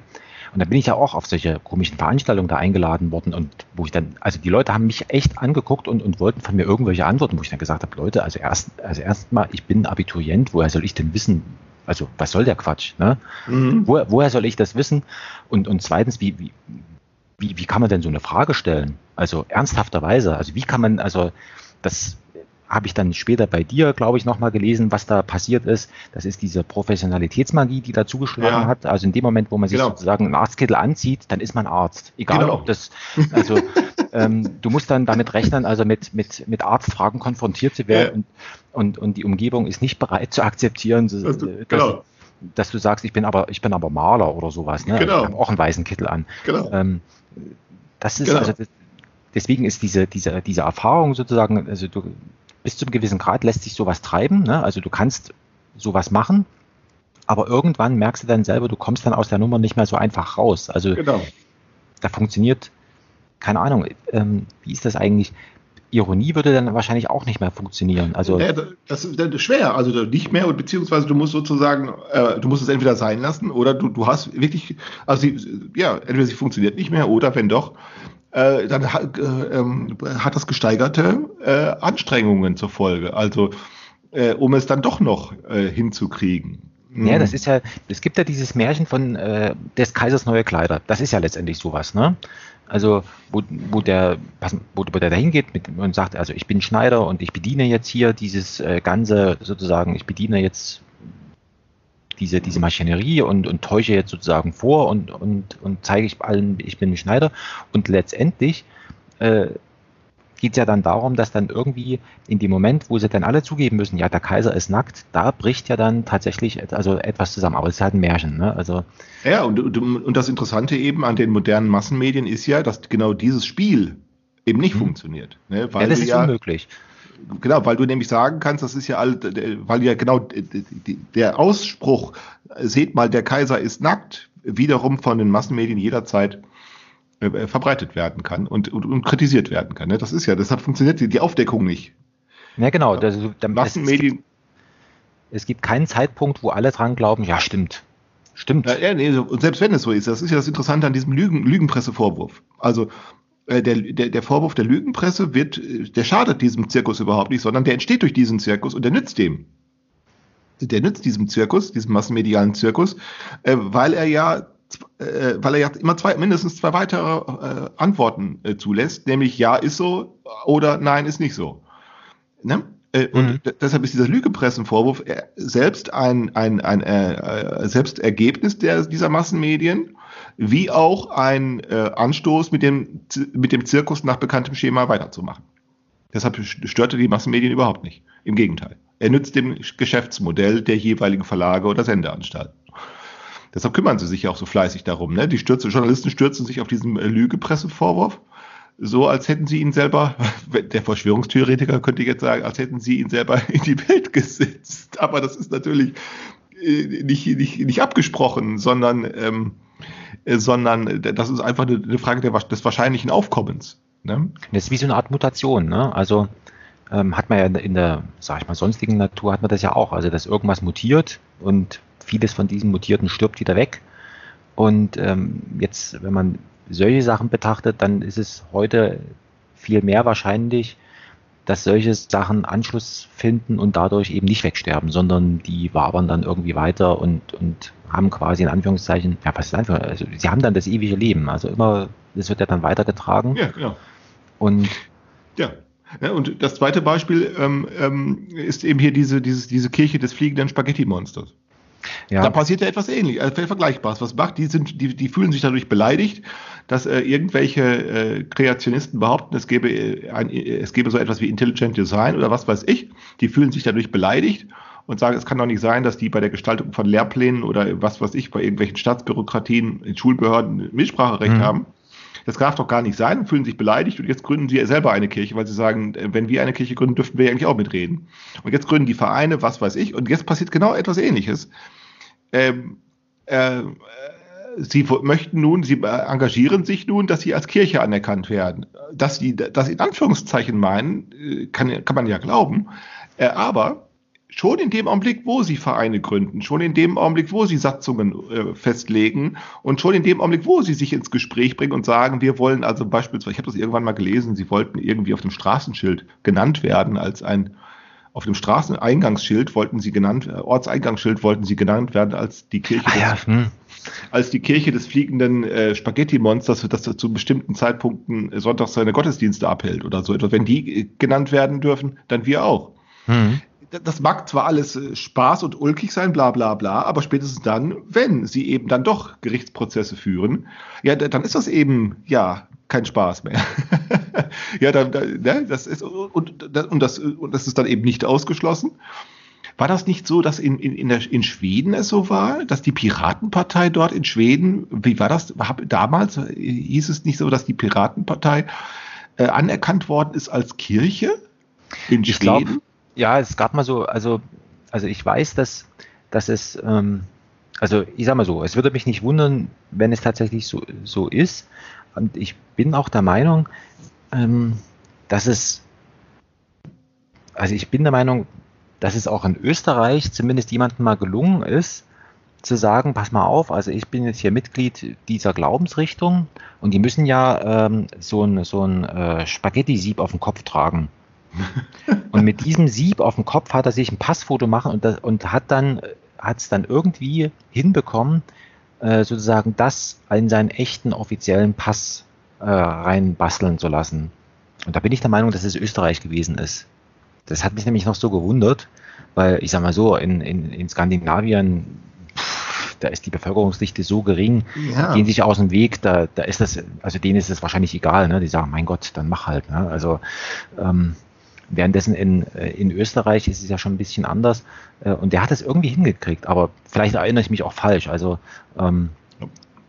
das, äh, also genau, und die, und die Regel war, war sozusagen, ähm, der hat, also es, es war wieder eben so ein Bedienen von Strukturen, also sozusagen Glaubhaftmachung anhand von Dokumenten und so weiter. Ja, ja, wir machen das jetzt hier und das ist eben kein Spaß, sondern wir nehmen das tatsächlich ernst und, und, ähm, und, und deswegen muss das jetzt hier so sein. So. Mhm. Ja, aber das, da passiert etwas ähnliches. Vor allen Dingen wichtig ist, dass solche Sachen immer dann sozusagen äh, an Fahrt gewinnen oder dass da irgendwie so, so, so, so, ähm, dass die Sache eskaliert, wenn da Beleidigungen ins Spiel kommen. Ja? Mhm. Nämlich in dem Augenblick, wo Beleidigungen, wo, wo, wo, wo von außen irgendwer anfängt, nun äh, die, die, die, der Leute zu beleidigen. Ihr seid doch, äh, ihr seid doch gar keine wahre Kirche, wenn sowas kommt. Wie seid ihr, wie könnt ihr denn so blöd mhm. sein zu glauben, dass ihr keine wahre Kirche seid? Wenn so etwas passiert, dann stellen die sich ganz stramm hin und sagen, doch, doch, wir sind wohl eine, richtige Kirche. Ne? Und das, und jetzt kann man immer noch tausendmal behaupten, es seien noch Anführungszeichen im Spiel, die, das ist irgendwann nicht mehr relevant. Die, die radieren sich sozusagen automatisch aus, einfach deshalb, weil sich dann diese Kommunikation an, an Organisation orientiert. Und dann, dann fallen die Anführungszeichen weg. Äh, und äh, oder sie werden marginal oder sie werden einfach nicht mehr wichtig, weil eben andere Dinge dann sich in den Vordergrund stellen, nämlich organisationale Probleme. Ne? Denn wenn die da beispielsweise anfangen, Gottesdienste vor, äh, äh durchzuführen, mhm äh, und wenn Sie das tun, weil Sie sagen, wir gegenüber einem Gericht plausibel machen müssen, dass Sie denn auch Ihren Glauben irgendwie ausüben, ja, dann müssen Sie diese Gottesdienste auch organisieren. ja, dann können die ja tausendmal sagen, tausendmal äh, Spaß dabei haben. Äh, aber diese Art von Organisation ist dann keine andere Anstrengung als die, die jeder andere Karnevalsverein auch äh, betreibt. Äh, nämlich, das ist anstrengend. Äh, auch dann, wenn Sie dann da lachen wollen. Mhm. Aber dann wird das, dann wird eben auch nur das Gelächter wieder organisiert. Äh, deshalb wirkt ja auf uns diese ganze Karneval und so so dumm, äh, eben weil das nämlich alles organisiert ist. Äh, ne? und, und, das ist mit solchen mit solchen äh, Versuchen auch. Äh, da die Kirche des fliegenden Spaghetti-Monsters, äh, die fangen eigentlich ein, nur an, ihren Spaß zu organisieren. Und dann ist die Organisation genauso anstrengend und, und vor allen Dingen irgendwann kommen ja auch Kosten hinzu. Das kommt ja auch noch dazu. Und es gibt noch eine zweite Sache, wodurch äh, diese Sache äh, idiotisch wird. Ich habe den Wikipedia-Artikel gelesen. Da wird dann einfach in so einem Wikipedia-Artikel geschrieben, äh, es wird behauptet, sie hätten 30 Millionen Mitglieder weltweit. Das Interessante ist ja, dass es ja erkennbar Quatsch ist, äh, aber trotzdem wird das einfach so geschrieben. Äh, äh, weil nämlich, wenn man das einfach so schreibt, kann man nämlich darüber jetzt wieder reden. Ne? Also mhm entweder ob man das glauben will oder nicht, das ist aber die völlig interessante Frage, schon allein, dass es erwähnt wird. Äh, nämlich auf diese Weise, ist dann wiederum etwas, worüber man reden kann. Und dann äh, zeitigt die Kommunikation ihre Folgewirkungen im Sinne von, ja, wenn man das so sagen kann, dann, dann kommen nämlich die einen sagen, ja, es stimmt, wir haben 30 Millionen Einwo äh, Mitglieder weltweit. Und dann kommt der nächste und sagt, stimmt ja nicht. stimmt ja nicht. Und das ist so, also, ne, das ist genau dieser Einwand, äh, ne, oder dieser, mhm. diese, äh, ne, dieser mhm. Einwand, äh, der ist noch bescheuerter eigentlich als diese Behauptung. Aber ja. egal, egal ob es bescheuert ist, die Kommunikation funktioniert dann. Und die ist dann genauso real wie alles andere. Aber ich überlege gerade, weil du gesagt hast, diese, diese, also mit der Organisationswerdung fallen die Anführungszeichen weg. Ist es nicht gerade zu einer, also sozusagen, man kann also, also sozusagen, was ich mir jetzt gerade so überlege, eine Organisation kann man nicht, also es gibt nicht so, so eine Art Schrödingers Organisation, also sozusagen Spaß und nicht Spaß zugleich, sondern sie kann nur im Ernst betrieben werden. Genau. Du kannst das, das genau. Das, das, also damit ja. sie sozusagen stabil ist, muss, muss man sie, also muss sie ernsthaft betrieben werden, ansonsten genau. geht's nicht. Genau, richtig. Deswegen, und, de, und das ist sozusagen der Grund, ähm, weshalb dann diese Anführungszeichen wegfallen. Ganz genau. Das ist interessant. Das, also, das, das ist genau das, was du dann damals erlebt hast. Ne? Bei mhm. diesem Schlingensief, der hat nämlich genau, er fängt nämlich an zu organisieren. Äh, und in dem Augenblick, äh, noch, noch, noch interessanter war es, ähm, äh, als da, da hatte dieser Harpe Kerkeling eine Bremse gebaut, da, da hatte er doch diesen Horst Schlemmer-Figur erfunden. Kannst mhm. du dich daran erinnern? Ja, ja, ja. Und dann hat er doch so einen Film gemacht, Ich kandidiere. Mhm. Und dann hat er doch eine Pressekonferenz durchgeführt, ähm, wo er als Horst Schlemmer verkleidet diesen Film präsentiert. Mhm. Und dann haben die Journalisten den ganz selbstverständlich, also es war erkennbar eine Inszenierung natürlich. Es war ja erkennbar, es ist der Harpe Kerkeling und der spielt eine Rolle, nämlich diesen Horst Schlemmer. Aber die Journalisten fingen nun an, dem ernsthafte Fragen zu. Die haben den also mit Herr Schlemmer angesprochen und, äh, und haben den, äh, haben dem Fragen gestellt, gleich so, als hätte er die Absicht das tatsächlich. Machen, genau. Ähm, äh, und als ich das damals in der Zeitung gelesen hatte, hab, da habe ich gedacht, boah, was wäre wohl, wenn der wirklich anfangen würde, nicht nur einen Film zu präsentieren, sondern wenn der wirklich anfangen würde, in, in, dann in Verkleidung so eine Partei zu organisieren, wahrscheinlich könnte es ihm sogar gelingen. Ja, genau. Also das ist ja eben das, was ich vorhin so, so meinte. Also wie weit lässt sich sowas äh, treiben? Ähm, also wie weit lässt sich so, sowas treiben? Ähm, ja. Wahrscheinlich tatsächlich bis zum bis zum bis zum äh, Schluss. Also man könnte ihn das bis zum Schluss. Was wäre der Schluss? Das kannst du genau in Amerika sehen. Äh, Donald Trump. Donald Trump ist nichts anderes als genau einer ein ein also ein ein Fernsehfuzzi. Stell dir vor, Donald Trump ist in Amerika äh, so ein Typ wie in Deutschland Dieter Bohlen oder so. Der ist vielleicht nicht ganz so reich, aber genauso, aber ungefähr genauso so vom, vom Kaliber her. Äh, mhm. Stell dir vor, Dieter Bohlen würde anfangen, eine äh, Partei für sich zu organisieren und würde in Deutschland Bundeskanzler werden. Äh, genauso hat das in Amerika passiert. Ist das in Amerika, nämlich durch eine völlige, so, so, da, hat, da, hat, da hat sich dieses massenmediale System sozusagen äh, wie so ein Borderline-Syndrom ausgebildet, mhm. so ein Borderline-Syndrom ausgebildet, das nämlich alle alles fallen lässt, was noch an Haltbarkeit äh, oder an, an Vorbehalten, zu, Vorbehalten zur Garantie von Haltbarkeiten äh, vorgetragen wird, will einfach fallen lassen. Sagen. Und jetzt erzählt er nur noch irgendeinen Scheiß. Es ist ja völlig egal, was ich erzähle. Es kommt nur noch darauf an, dass es passiert. Egal, was ich rede, egal, was ihr wollt. Und, und vor allen Dingen die Leute kapieren das ja auch. Es ist ja, aus diesem Grunde wird er ja auch gewählt. Er wird ja nicht nur deshalb gewählt, weil der so klug ist, sondern er wird gewählt, weil er so dumm ist. ja, und das, und, und was sich aber beobachten lässt, dass, ähm, dass das Ganze drumherum, also dieses ganze Räderwerk sozusagen, das läuft ja trotzdem weiter vollkommen unbeeindruckt. Also, das läuft völlig, genau. Also mit Randnotiz natürlich, also so einen gewissen, sage ich mal, oberflächlichen Einfluss, ähm, der lässt sich jetzt tatsächlich nicht bestreiten. Ähm, aber das ganze, der ganze Unterbau, sage ich mal, so dieses Räderwerk eben, der, das läuft weiter und, ja. und zack, äh, mein Gott, äh, dann ist es jetzt eben so und es geht auch wieder vorbei. Ganz genau. Und, und und also das ist doch eigentlich auch wieder so eine, letztendlich wieder so eine, so eine Leistungsfähigkeit von, von Ebenorganisationen. Auf der einen Seite ist das, sage ich mal, das, was wir so als Starrheit äh, beobachten und sagen, also es ist ja unveränderlich und total konstant. Auf der anderen Seite ist es ja in dem Fall ähm, zumindest meine, ja gut, die Frage, ist es schädlich, aber es lässt sich eben beobachten, es wirkt ja trotzdem, also diese Unbeeindruckbarkeit, die, die hat ja äh, sozusagen auch zwei Seiten. Ne? Also darauf will ich ja bloß hinaus. Ne? Also das, das ist äh, diese Unzerstörbarkeit ähm, hat ja auch manchmal was für sich. Ist ja nicht nur, dass sie irgendwas verhindert. Ja gut, sie verhindert. Also sie ist auch zu was Nützer. Man weiß wozu, aber, aber in dem Fall ähm, bleibt du sozusagen, kannst ja das Kasperle äh, in, ins Regierungsamt äh, stecken und, und dann irgendwie nochmal im Fernsehen zeigen, aber das Land an sich äh, funktioniert trotzdem. Also es gibt, bleibt ja, ja. Weiter, weiterhin Strom und so weiter. Ne? Genau, also, genau, genau. Ja, und die Wurst kriegst du auch aufs, aufs Butterbrot, genau. ganz genau. Es gibt eine interessante Geschichte, ich weiß gar nicht, wo ich die mal gelesen habe. Ich, also das war zur Zeit, ähm, also musst dir vorstellen, also sozusagen äh, Sowjetunion, und ähm, jemand äh, wird vom KGB in, in ein Gefängnis ein, eingeschleust mit dem Auftrag, also ähm, pass auf, du gehst jetzt ins Gefängnis und, und beobachtet jetzt äh, irgend, also Person A, ne? Und nach einer gewissen Zeit äh, holen wir dich dann raus, ne? So, und damit du dem nahe kommen kannst, müssen wir dich jetzt hier zu was, also wir müssen so tun, als wenn du jetzt jemanden umgebracht hast. Ne? Also du, du kommst ja nicht mehr raus. Ne? Und jetzt passiert jetzt aber was Dummes. Ähm, jetzt geht aber die Sowjetunion unter. Mhm. Und mit der Sowjetunion auch die Akten. Und äh, jetzt kann er natürlich sagen, pass mal auf, also ist ja alles plus Theater, ne? Und, und, und kommt nicht mehr raus. Und ich glaube, das ist das, äh, was dem, was dem Sonneborn passiert.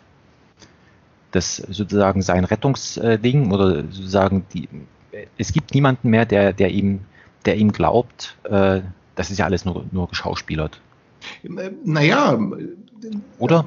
Naja, sicher, kann ihm, also selbst wenn er es behaupten würde, also selbst wenn er es glauben würde, es ändert es eben dann nichts. Genau, mehr. also der, er, er muss drinne bleiben. Genau, also es ändert dann einfach nichts mehr. So, so, also das ist ja, und das ist eben genau das, was ich äh, vorhin äh, äh, zunächst meinte. Das hat schicksalhafte Folgen dann.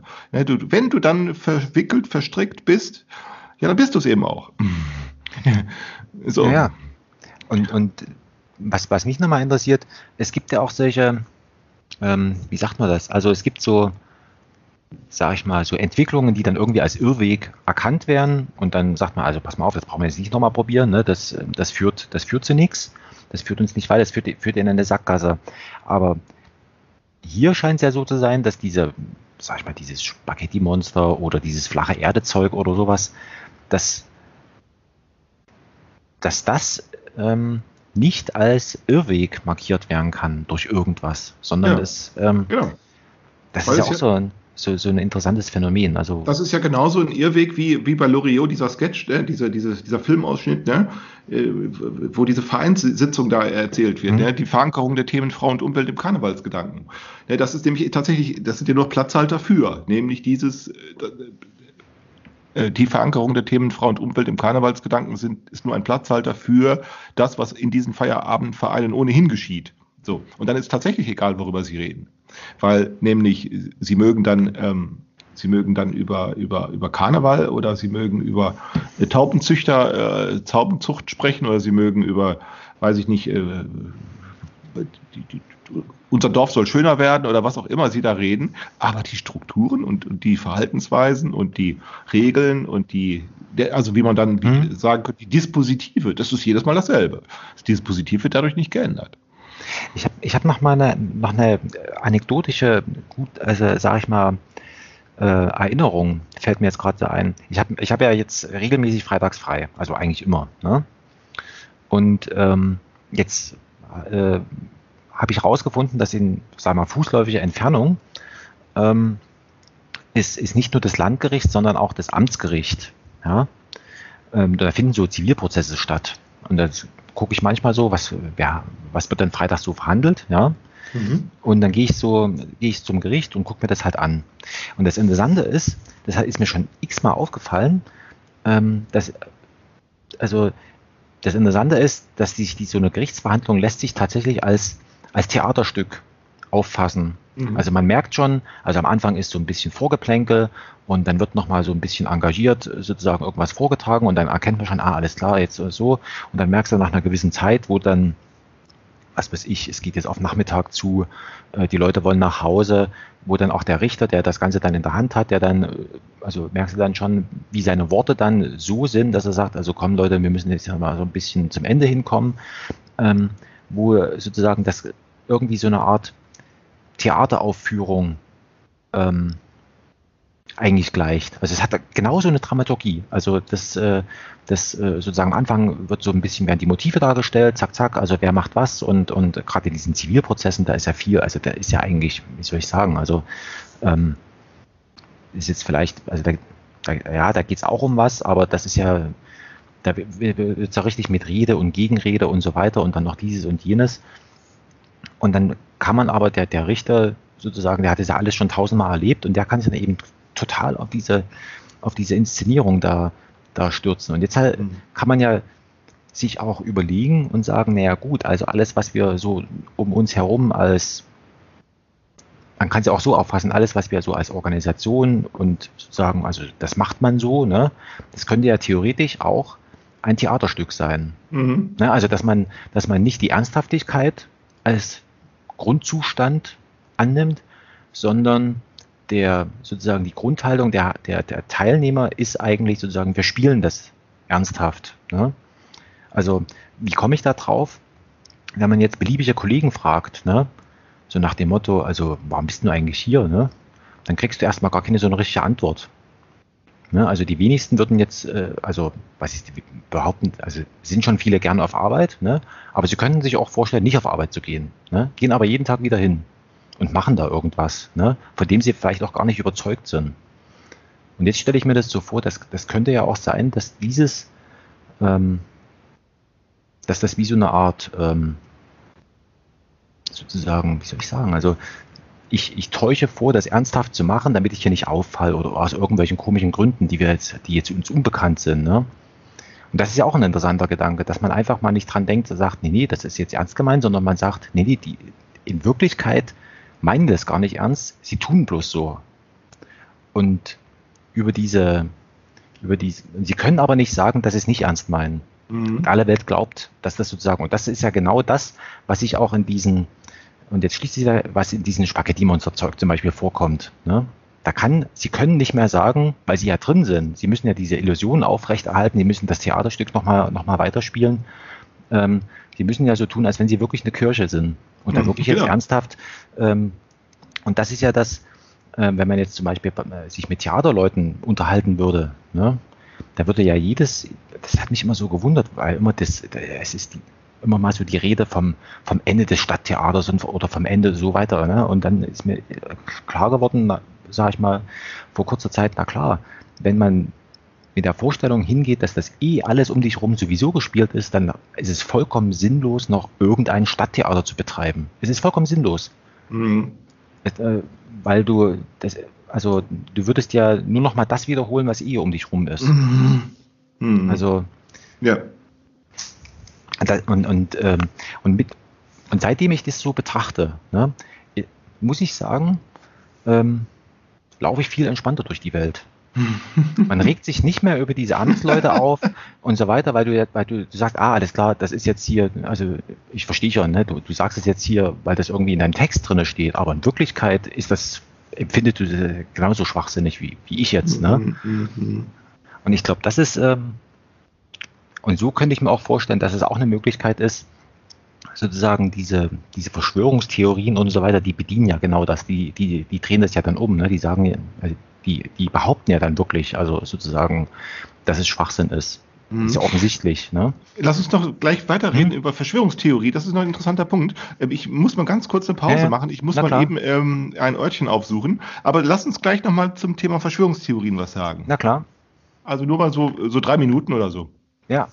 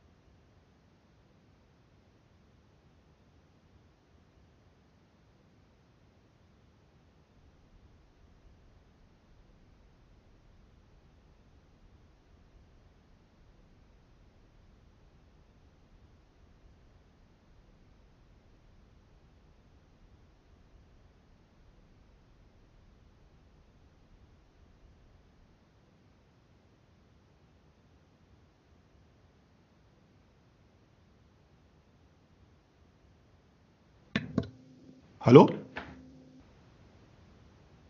Hallo, hallo? Ja, da, da sind wir wieder. Ja. Genau, Verschwörungstheorien. Mhm. Ja, Verschwörungstheorien. Ich meine, das ist, ne, man kommt ganz schnell. Das ist ja das Interessante, nicht wahr? Dass diese Verschwörungstheorien, ähm, es werden immer mehr, es werden immer mehr, ähm, und ähm, und das hört eigentlich nie auf. Also das Interessante ist ja, dass man die gar nicht aufklären kann. Also alle Versuche, das aufzuklären, führen ja nur dazu, dass sie weitergetrieben werden. Ja, genau, aber ist es nicht, das ist doch genau das Gleiche, was, die, was, der, was der Galileo da, also was dem Galileo passiert ist. Ne? Also er hat sozusagen eine Lawine losgetreten, die 400 Jahre andauerte. Ne? Nee, also, nee, das kann man so nicht sagen. Nee, nee, das glaube nicht, das kann man so nicht sagen. Nee, nee, also das, das, sind, das sind die schon sehr verschiedene Bedingungen. Weil die Verschwörungstheorie, also eine, eine, also eine richtige, echte, sage ich mal, gut, vielleicht sogar gute Verschwörungstheorie, die kann doch, also die beleuchten doch immer etwas, ähm, was unerklärlich ist auf den ersten Blick.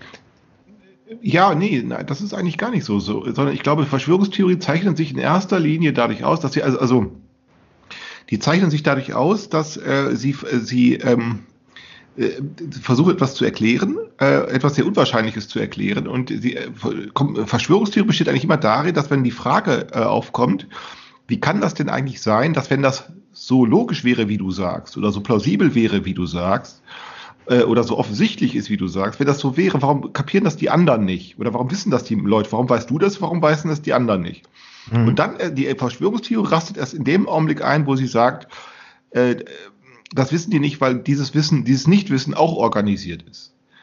Das heißt, also da wird Information unterdrückt. Das ist eigentlich Verschwörungstheorie. Also Verschwörungstheorie ist nicht eigentlich nur irgendwie eine seltsame Erklärung zu finden, sondern in dem Augenblick, wo die sich, wo die Verschwörungstheorie sich selbst erklären muss. Ja, genau. Dann, also kommt sie, dann kommt sie immer dazu, dass sie sagt, ja, da, das wird unterdrückt. Ne? Also das heißt etwas, das sie dann nicht beweisen kann.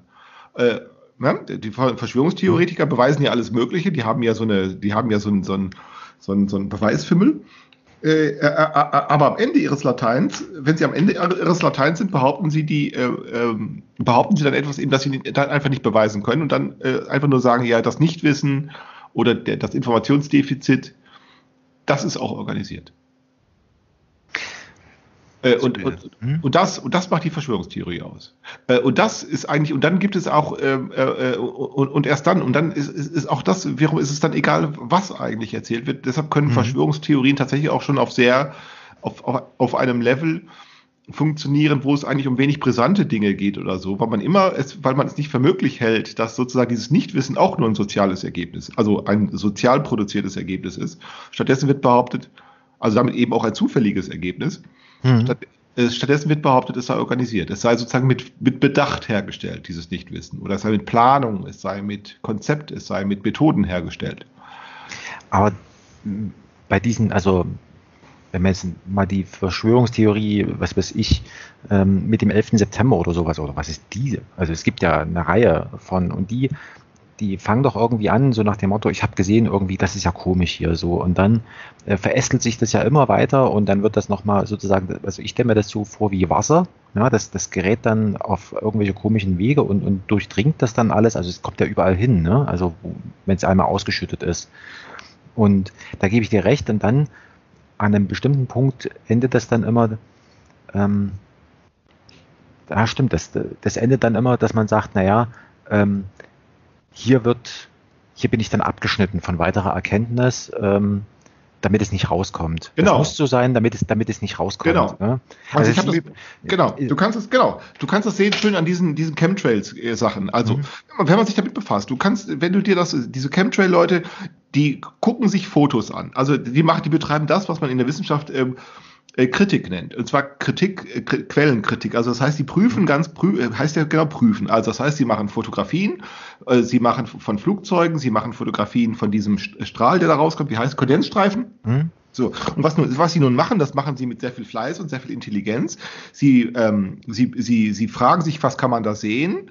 Äh, und dann prüfen sie die Antworten, die von irgendwelchen Fachleuten gegeben werden. Warum äh, warum die sich so verwirbeln, diese Kondensstreifen, mhm. warum die, äh, weiß ich nicht, erst hinter dem Flugzeug anfangen und dann prüfen sie diese Antworten und dann stellen sie immer Ungereimtheiten fest. Äh, das ist normal. Das, kann, das ist äh, tatsächlich, du, du findest, sobald du nur streng genug prüfst, wirst du, egal was du prüfst, ob du, äh, äh, äh, nehmen wir mal an, du würdest deinen eigenen Alltag auf äh, so Quellen kritisch prüfen lassen. Also warum tust du dies zu diesem Zeitpunkt? Äh, und, und, und dann, du wirst gefragt mhm. und dann sollst du Antworten geben, dann werden deine Antworten wiederum daran geprüft, was du dann tust. Dann wirst du kaum irgendetwas sagen können, das plausibel ist. Weil nämlich das alles prüfbar ist und damit alles bezweifelbar ist. Also da, da funktioniert ja dieses Prinzip, dass, äh, also stell dir mhm. vor, du solltest über deinen eigenen Alltag Auskunft geben äh, und du solltest äh, mal erklären, warum du dich so und so verhältst. Äh, weil im Prinzip alles, was du dann äußerst, äh, mhm. kann gegen dich verwendet werden. Und dann bleibt nichts übrig an Haltbarkeit. Äh, aber das ist noch nicht das ist, das ist noch nicht die Verschwörungstheorie, äh, sondern das ist etwas, das tatsächlich gelingt. Also du kennst dieses, du kennst diese, diese scherzhafte, scherzhafte Formulierung, äh, äh, wann ist ein Mensch krank? Äh, äh, nee, äh, krank ist ein Mensch, äh, gesund ist ein Mensch nur, nur solange er nicht gründlich genug untersucht wurde. So. Je gründlicher ein Arzt sucht, umso wahrscheinlicher wird es dann eben doch, dass er irgendwelche Defizite findet. Mhm. Und genauso ist das mit dieser äh, Betrachtung von Fotos oder von Quellen und Aussagen und Logik und Widersprüche auch. Du wirst, je gründlicher du prüfst, nur Widersprüche finden, nur Ungereimtheiten finden und so weiter. Äh, und da bleibt also sozusagen, da bleibt, da bleibt nichts übrig, das wirklich äh, äh letztendlich plausibel wäre, äh, das sich letztendlich überzeugen könnte, wenn du nur genug Zweifel äh, äh, äußerst. Und Zweifel heißt ja eigentlich weitere, Beding weitere Bedingungen ins Gespräch bringen und durch die sich Betrachtungsweisen ergeben. Und dann auf einmal wirbeln alle Betrachtungsweisen durcheinander und dann so. Aber das ist äh, zunächst etwas sehr Normales. Äh, das, äh, ähm, sondern die Chemtrail-Verschwörungstheorie fängt nicht dann an, weil sie Ungereimtheiten feststellen, denn das kannst du jederzeit feststellen, mhm sondern äh, äh, dann kommen sie irgendwann nicht weiter und jetzt sagen sie, jetzt möchten wir die Dinge mal aber aufgeklärt haben, diese vielen Ungereimtheiten und jetzt, äh, jetzt fordern sie vom Bundesumweltamt, es möge Auskunft geben. Mhm. Dann schreiben sie Briefe, dann kriegen sie keine Antwort und dann sagen sie, genau das, wird aus, aus die, das ist der Beweis, weil wir keine Antwort kriegen, ist das der Beweis, dass sie was zu verheimlichen haben. Ja? So. Genau. Und das ist jetzt erst die Verschwörungstheorie. So, dann wird nämlich behauptet, sie haben was zu verheimlichen. Und erst jetzt, also nicht etwa die, die, die, die, die, die Wahrnehmungskritik, so könnte man das nennen, ne? Also mhm. nicht die Wahrnehmung oder die Prüfung von logischen Zusammenhängen, also die logische Konsistenzprüfung, so sagen wir es mal, ne? Mhm. Die ist doch, das ist, nee, nee, äh, sondern das ist ein, ein lustiges Hobby, das man betreiben kann. Sondern erst in dem Augenblick, wo die Antwort ausbleibt, also sozusagen die Erklärung und, und jetzt, und jetzt kommt, jetzt kommt die Verschwörungs Verschwörungstheorie zur Welt. Die verheimlichen das mit Absicht dass sie einfach keine Antwort geben können, weil sie es auch nicht wissen, äh, gestattet man ihnen dann nicht. Aber das ist ja interessant, ne? Also da wird ja sozusagen dann tatsächlich wie so eine Art Allmacht oder sowas, ne, anerkannt. Ganz genau. Von irgendwelchen Ganz genau. Stellen, sage ich jetzt mal, ne? Also Ganz das ist genau. ja und deshalb wirken die ja auch so, deshalb wirken Verschwörungstheorien ja so bescheuert, weil du sagst, weil die etwas unter, weil die etwas unterstellen, was empirisch äh, und, und jede, jede Wahrscheinlichkeit äh, übersteigt, nämlich, genau, dass das irgendeine allmächtige Instanz wäre, die da irgendetwas ganz doll im Griff hat, ne? Ja, genau. Das ist, aber auf der anderen Seite ist es ja trotzdem, also, ja gut, also so eine, so eine Verschwörungstheorie, deswegen ist sie ja auch, sage ich mal, interessant, weil sie ja auf solange man sich auf dieser, sozusagen mit diesen Zweifeln da beschäftigt und so weiter, ist das ja alles okay. Also ich habe mal eine ganze Weile, als es mit dem NSU, da gab es irgendwo so einen Blog, das war von irgend so ein Nazis ist das betrieben worden und die hatten also vorgeblich echte Akten und da konnte man eben nachlesen, wie die, wie so ein BKA eben arbeitet und so weiter. Ne? Das hat mich mal so interessiert, wie ist das eigentlich? Und das hat genauso funktioniert. Also jetzt, wo ich das, also das äh, sozusagen, das, das hat dann immer irgendwelche Dinge da was weiß ich, in den Akten sozusagen, das sind ja auch mehrere tausend Blatt dann gewesen und so weiter, wo man schon gar keinen Überblick mehr haben konnte. Aber die haben da eben auch solche Ungereimtheiten festgestellt. Und dann ging es ja immer um die Frage, also wenn man sowas feststellt, dann ist ja sofort die Frage, wem nützt das, warum ist das so und so weiter. Und da, das stimmt, da, da ging das dann immer so nach dem Motto, ja, ja, das ist eben so dieses äh, Allmächtige. Und ich glaube, dann wird es nämlich auch, sage ich mal, ziemlich schnell sehr wolkig, ähm, weil das ja dann auch wiederum nur so ein Vehikel ist, ähm, du sollst halt unterdrückt werden und, und so weiter. Also das ist ja dann immer, wo es sozusagen dann kippt. Ne? Also aus einem spielerischen Interesse, wir durchforsten jetzt mal diese komischen NSU-Akten, die wir für, für echt halten und, und machen da jetzt irgendwas, dreht sich das ja näher um und äh, sozusagen, ähm, da wirst du sowieso reingezogen. Ne? Also das merkt man dann auch so. Ne? Das ist ja dann wo man dann sagt, ja stimmt, also äh, hier, hier, hier wird was verheimlicht und, und ähm, sozusagen Und auf der anderen Seite wird sozusagen das, was, was, man, was man eigentlich verhindern will, nämlich sozusagen die Allmacht von irgendwelchen komischen Stellen, wird dann aber trotzdem äh, ja dadurch eigentlich erst ermöglicht, ne, indem man diese Allmacht anerkennt. Mhm. Ne? Also das ist ja, das ist aber dann tatsächlich echt eine Glaubensfrage, weil in dem Moment, wo du nicht mal an die Allmacht glaubst, ist, ist sie auch weg. Ne? Also ähm, gibt ja nur ganz wenige Sachen, die also tatsächlich unausweichlich eigentlich sind. Ne? Und die, und was,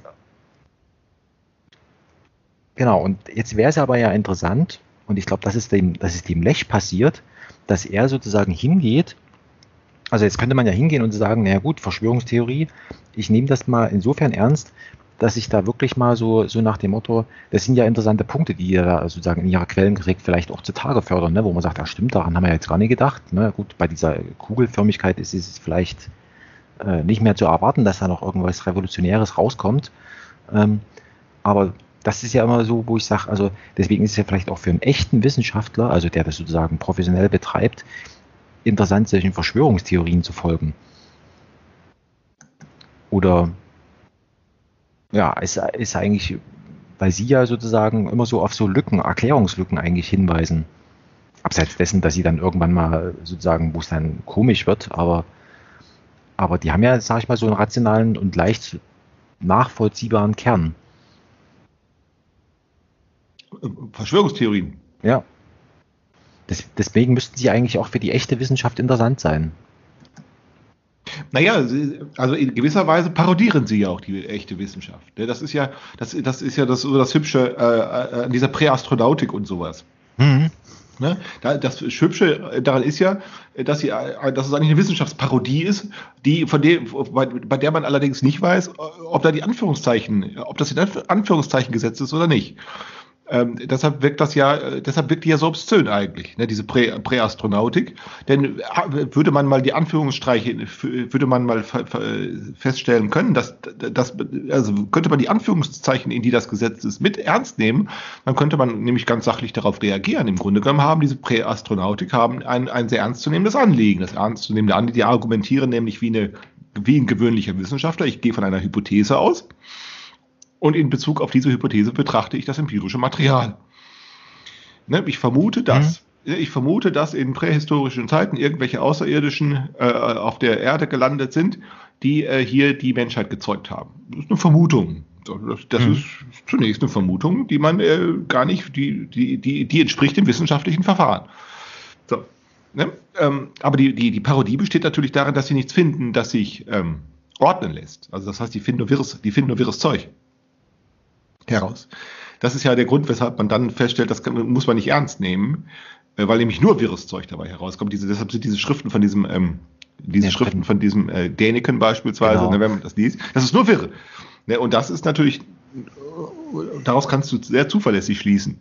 Ähm, äh, dass, äh, dass das sozusagen nicht haltbar ist. Die interessante Frage ist aber, ähm, äh, wenn man die, wenn man das aber in Anführungszeichen setzen könnte oder wenn man sie mutwillig in Anführungszeichen setzen könnte, das äh, habe ich mal gemacht. Ich habe mal also ich habe mal so getan. Ich habe mal äh, Däniken gelesen. Vor, vor vielen Jahren habe ich das mal gemacht. Ich habe das mal exzerpiert und habe dann gesagt, ja, das ist eigentlich, das sind eigentlich nur das ist eigentlich nur ein Roman oder das ist eigentlich nur Science Fiction. Ne? Also mhm. ich habe sozusagen mir selber ähm, die Anführungszeichen hingesetzt äh, äh, und habe dann daraufhin das mal studiert und habe ich gedacht, naja, sicher, eigentlich es Science Fiction, aber wenn man es als Science Fiction liest, dann ist das eigentlich total interessant und teilweise, äh, davon abgesehen, auch ziemlich witzig. Manchmal, dieser Däniken kann teilweise sehr witzig schreiben. Äh, aber auch da, wo es nicht witzig ist, da könnte man was Interessantes draus machen. Wie gesagt, wenn man, wenn man wie, die Anführungszeichen mit mitliest oder wenn man sie nachträglich hinzufügt. Ja? Hm. Dann ist das gar nicht dumm. Äh? Dann ist das, ja, eine, eine, literarische, dann ist das eine schöne eine literarische Beschäftigung.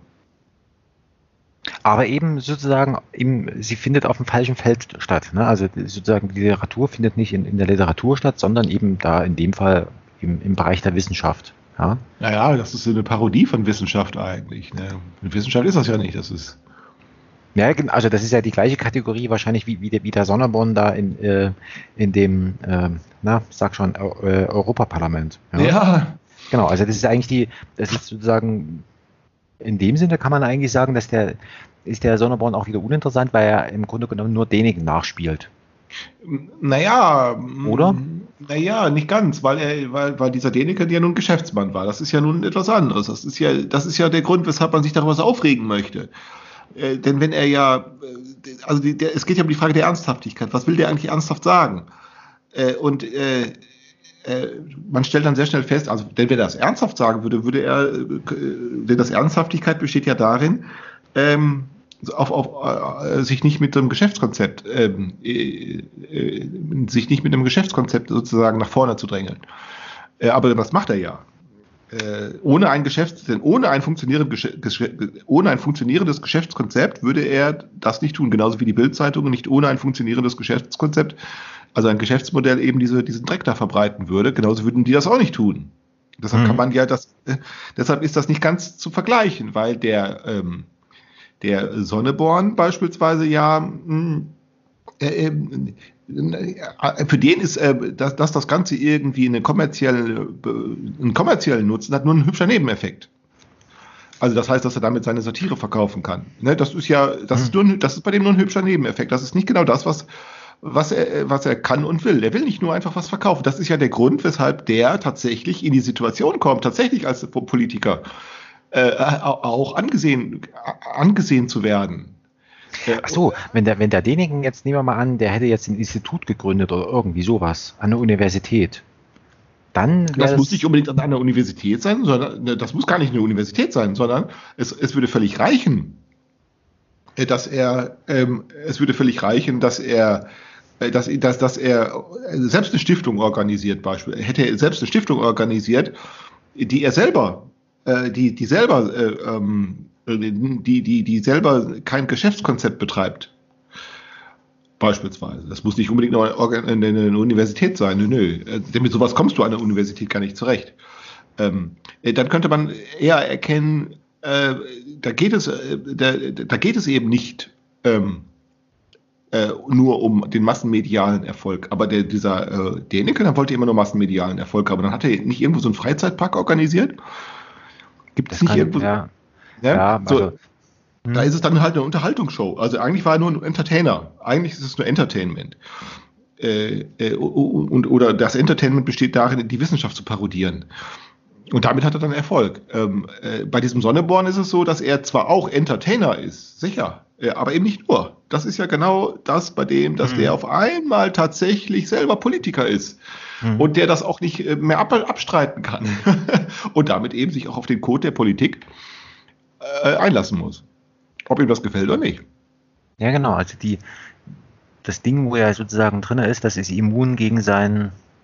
Im Gegenteil, das wird wahrscheinlich sogar dann noch dazu folgen äh, oder dazu führen, dass, dass das, was er da kritisiert, dann noch umso verstärkter sozusagen irgendwie äh, sozusagen stattfindet. Also sozusagen das, das verstärkt sich gegenseitig. Ne? Also in dem Maße, wie er da irgendwie Quatsch macht äh, oder sozusagen das eben parodiert. Um, also wann könnte die Präastronautik, ähm, äh, wann könnte, unter welch, äh, wie könnte man äh, zeigen, dass die Präastronautik äh, also eine Ernsthaftigkeit hätte. Die hätte nämlich dann, wenn die ihre epistemologischen Voraussetzungen mit berücksichtigt würden, mit berücksichtigt, mit, mit berücksichtigen würden, dann ja.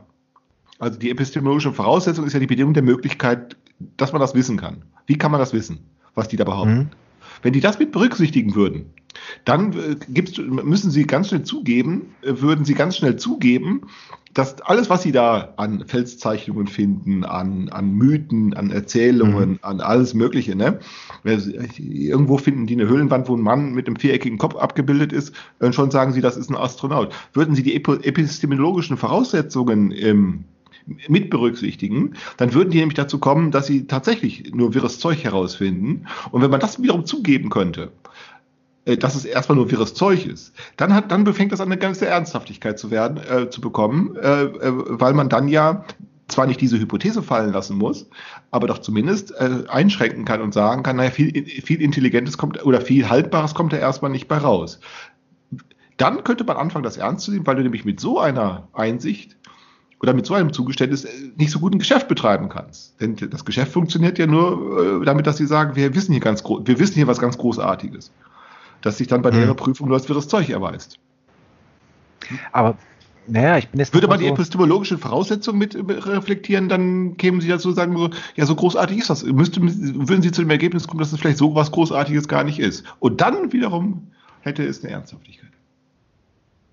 Aber da, genau, das ist ja aber genau das, was der, was der Galileo und so weiter da irgendwie gemacht hat, oder? Also der hat ja dann, also unter dem, der hat ja eben genau das mitgedacht, ne?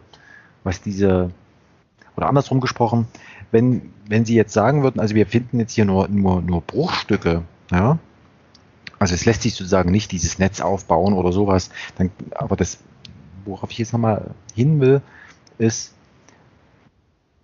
es ist ja gar nicht äh, zu unterscheiden, ob das Quatsch ist oder nicht, weil man kann ja immer sagen, dieses Netz, also bezogen auf diese komische Präastronautik, ja, ja, das ist jetzt hier nur vorläufig, weil wir, wir haben ja noch gar nicht 400 Jahre lang dran rumgeforscht. Ne? Ja, das ist kein Argument. Ja, das, nee, nee, das ist kein Argument. Dieses wir wissen Argument einfach, wir wissen einfach noch, noch viel zu wenig und es ist halt alles ganz schwierig und so weiter. Ähm, weißt du, wie ich meine? Ja, aber das ist, das ist, das ist, das ist ein sehr, das ist ein sehr durchsichtiges, das ist eine rhetorische, das mhm. ist eine ganz einfach durchsichtige rhetorische Ausweichmanöver. Nimm als, als Vergleichsbeispiel diese Evolutionstheorie. Warum mhm. ist die seriös? Weil du nämlich mit jedem Evolutionsbiologen über die, du kannst nämlich mit jedem Evolutionsbiologen ähm, ähm, die Beweise, die er also die geben ja zu, also die sagen ja zunächst, dass, äh, die sagen zunächst, man kann Evolution eigentlich nicht beweisen. Das geht eigentlich gar nicht, weil mhm. dafür sind die, weil man nicht zuschauen kann. Ne? Man, man, kann das eigentlich nicht beweisen, aber das Einzige, was geht, und das ist ja das, was sie dann machen. Also erstmal, das ist ja schon schon, schon, schon dieser Satz, dass man das eigentlich gar nicht beweisen kann, ist ja schon ein Zugeständnis, aus dem sich Ernsthaftigkeit ergibt. Und jetzt äh, sagen sie, wir, wir beweisen nicht das Ganze, sondern wir haben nur Indizien, Hinweise, äh, äh, ähm, äh, wir haben Funde, wir haben und wir können die beschreiben und die ergeben und die ergeben Ordnungen. Und aus diesen Ordnungen ergibt, ergibt sich nicht nur etwas, das sich sozusagen wie ein Puzzlespiel äh, wie ein mhm. Puzzlespiel ein ganzes oder etwas Erkennbares ergibt, sondern es ergibt zugleich immer auch Fraglichkeiten. Also das ist ja das Wichtige an der Wissenschaft. Das Wichtigste an der Wissenschaft ist eigentlich immer, dass sie, nachdem sie etwas erkannt hat, äh, dann auch immer äh, sofort erkennt, dass sie etwas nicht erkannt hat. Das ist nämlich, wird nämlich gebraucht, um die nächste Hypothese zu bilden. Und dann erkennt man, dass die Hypothesenbildung äh, selbst wiederum dafür sorgt, dass die, dass die, äh, dass eine sozusagen erkennbare Ordnung sich präzisiert oder so etwas. Mhm. Ähm, äh, und aus diesem Grunde, aus diesem Grunde kannst du einem Evolutionsbiologen die Beweise, von denen er spricht, bezweifeln. Warum? Weil er sich genau dafür wiederum für dieses, also für dieses Bezweifeln wieder zur Verfügung stellt. Also mit dem kannst du darüber reden. Der sagt nämlich, ich habe hier nicht die ganz große Weite, die ganz große Weite kenne ich auch nicht. Ich, ich kenne nur die, die, die, die Puzzlestücke, die sich zu einer Ordnung zusammenfügen. So. Und bei der äh, Astronautik wird das nie der Fall sein, oder? Ja, genau, genau, richtig. Also und die kommen nämlich immer gleich mit der ganz großen Wahrheit, die, die, aus der sich keine Ordnung ergibt. Das ist der Grund, weshalb, das, weshalb die nie in die Situation kommen könnten. Äh, ähm, ernsthaft, äh, also das, keine, das hat keine Ernsthaftigkeit die Evolutionsbiologie hat eine Ernsthaftigkeit, weil die eben nicht mit der, weil die eben die ganz große Wahrheit eben selber fraglich setzen können. Und, und dann reden die eben nicht über die ganz große Wahrheit, sondern sie reden über die Details. Und das tun sie dann sehr gründlich. Äh, äh, und das tun die dann sehr, sehr kritisch. Und da kannst du natürlich, kannst du zu einem Professor der, der Fossilien aus der, du kannst du sagen, ich bestreite das, ich datiere das anders, dass äh, diese Formen sind anders. Und darüber reden sie ja dann auch ständig. Und deshalb können sie das dann ja auch ordnen, ne, weil sie eben nicht die ganz große Wahrheit äh, an den Anfang stellen. Das ist ja das Verrückte. Das, äh, das Verrückte ist, sie können die Evolution, äh, also dass, dass, dass Evolution stattfindet, eben deshalb beweisen.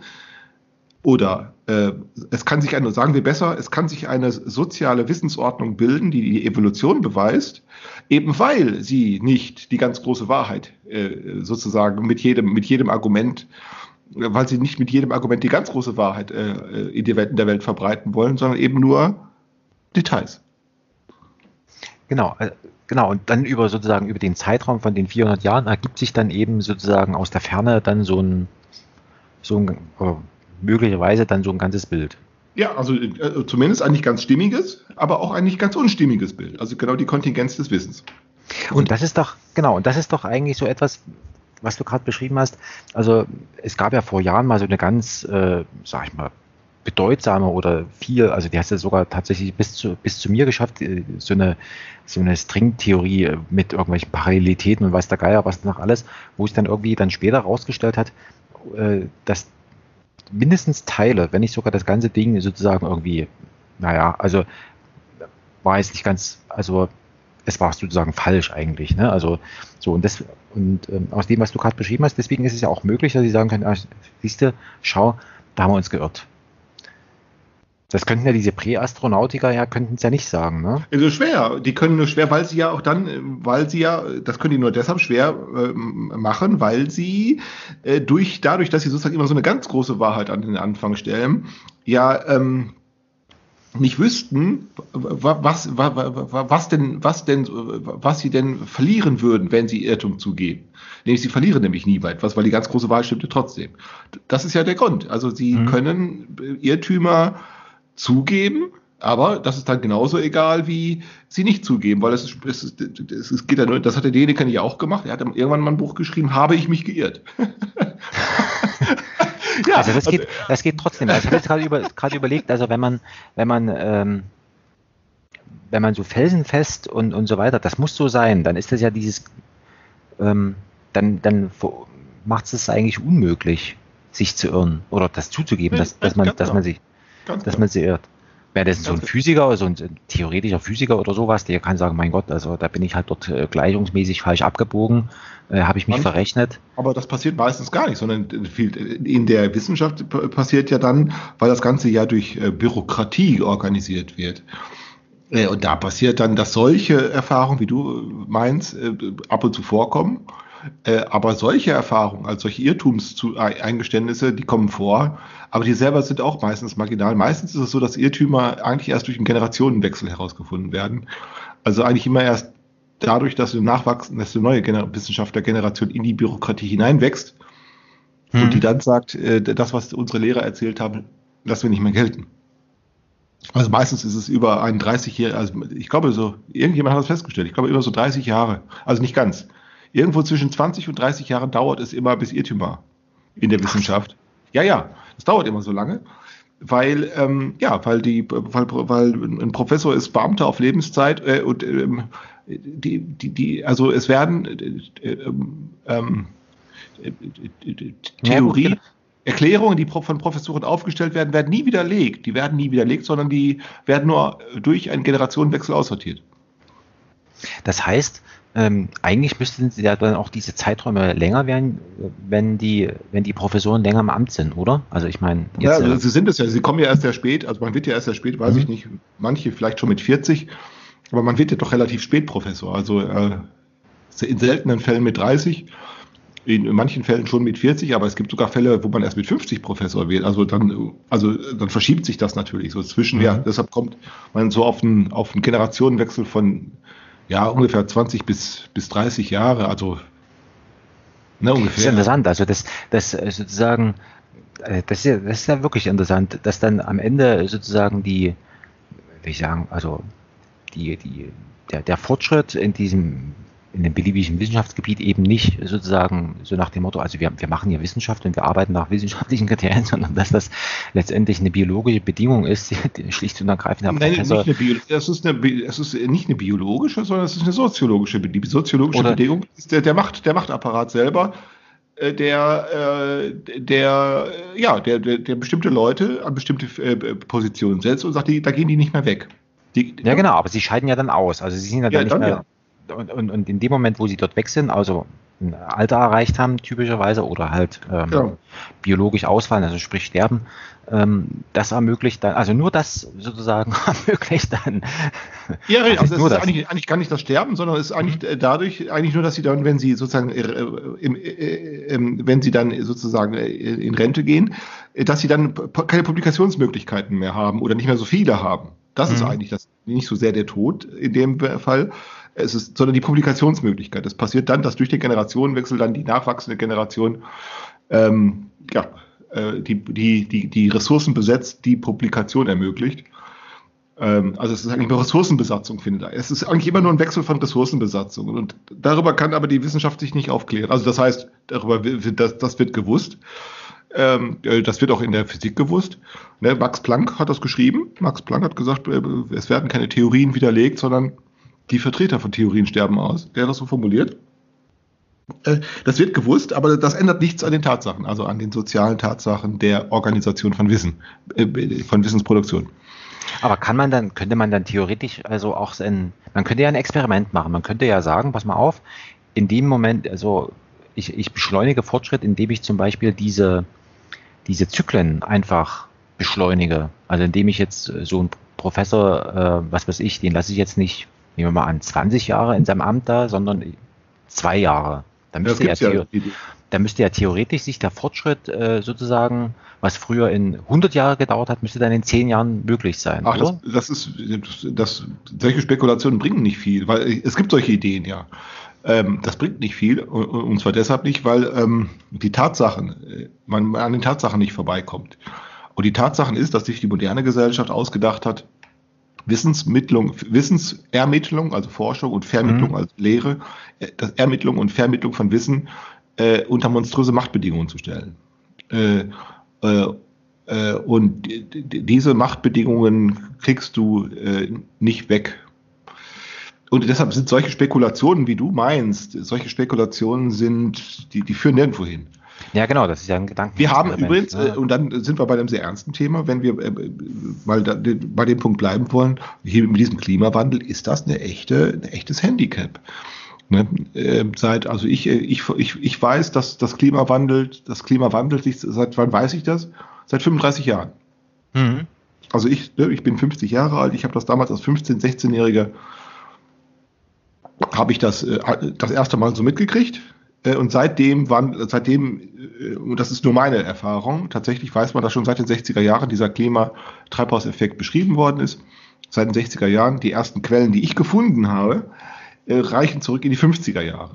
Ähm, in mhm. Amerika schon hat man das hat man das schon hat man schon darauf aufmerksam machen können, dass dieser so was ist passiert? Seitdem Antwort nichts. Ne? Ähm, warum?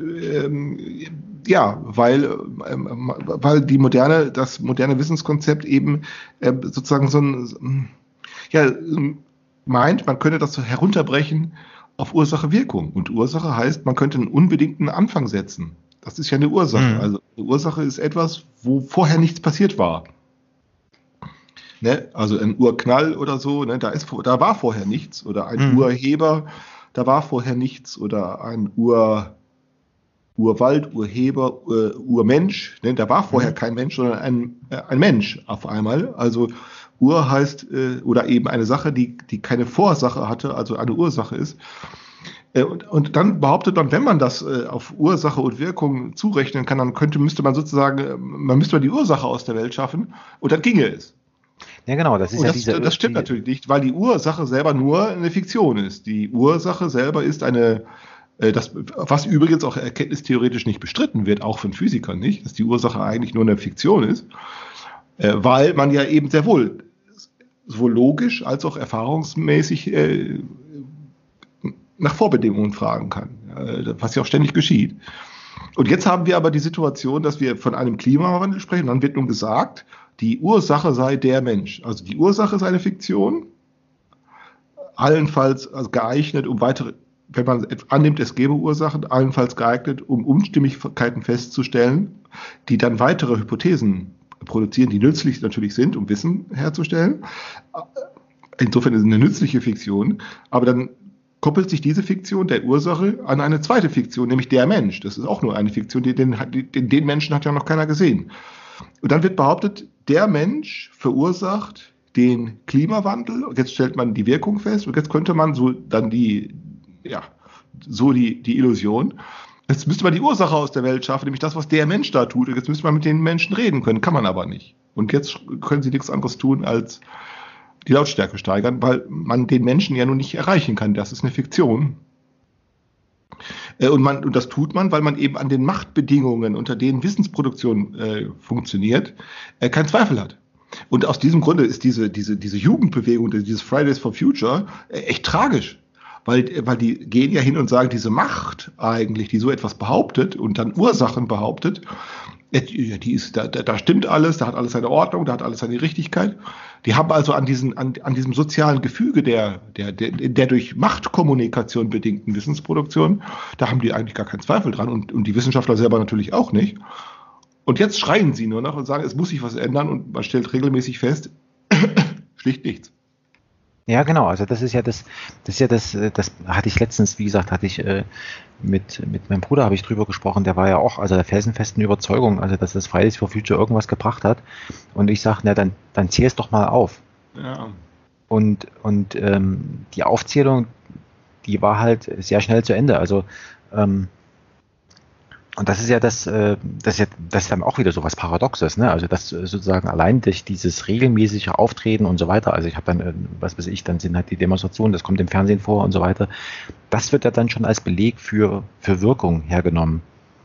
Aber wenn man sich jetzt mal draußen anguckt und sagt, also, oder in seinem täglichen Leben jetzt anguckt, da kann man eigentlich sagen, dass sich in dem Sinne eigentlich nicht viel geändert hat wenn überhaupt irgendwas. Ja, ja, äh, geändert hat sich, also geändert hat sich, wenn ich das mal so, so äh, zurückblickend äh, äh, äh, betrachten kann, in den letzten 30 Jahren schlicht nichts. Ja, also, nix. also ich bin groß geworden, ich war damals 15, also ich war damals in, also 1984 war ich 15 Jahre alt. Ich bin damals, da war ich sozusagen so alt, wie die, wie die Schüler heute sind, die da protestieren. 15 Jahre alt. Also ich bin groß geworden mit äh, Umweltverschmutzung, mit Waldsterben, mit Tschernobyl, mit den ganzen Risiken. Dann kam noch AIDS dazu und dann später kam das Ozonloch dazu. Also ich habe eigentlich in meiner ganzen Jugend von, sagen wir, seitdem ich angefangen habe, mich damit zu beschäftigen, mit 15 ungefähr, von, mit, von 15 sagen wir bis 20, also sagen wir mal, hm. Ne, mein frühes Erwachsenwerden, sagen wir mal, nichts anderes gekannt als Weltuntergangsszenarien. Äh, äh, mich hat das damals natürlich sehr beschäftigt. Äh, und, und, und, und genau dasselbe sehe ich jetzt wieder. Also ich komme mir vor wie, wie ein 15-Jähriger. Also wie als ich 15 Jahre alt war, weil ich genau das Gleiche sehe und ich packe die gleichen Bücher aus, die damals, ähm, na, die damals publiziert wurden, die damals mhm. gedruckt wurden, die kannst du heute wieder lesen, weil ne, da hat sich nichts dran geändert, weil sich eben an den Bedingungen dieser Wissensproduktion und damit an diesem Zirkus nichts geändert hat. Und da können die, äh, da können die so viel schreien, wie sie wollen.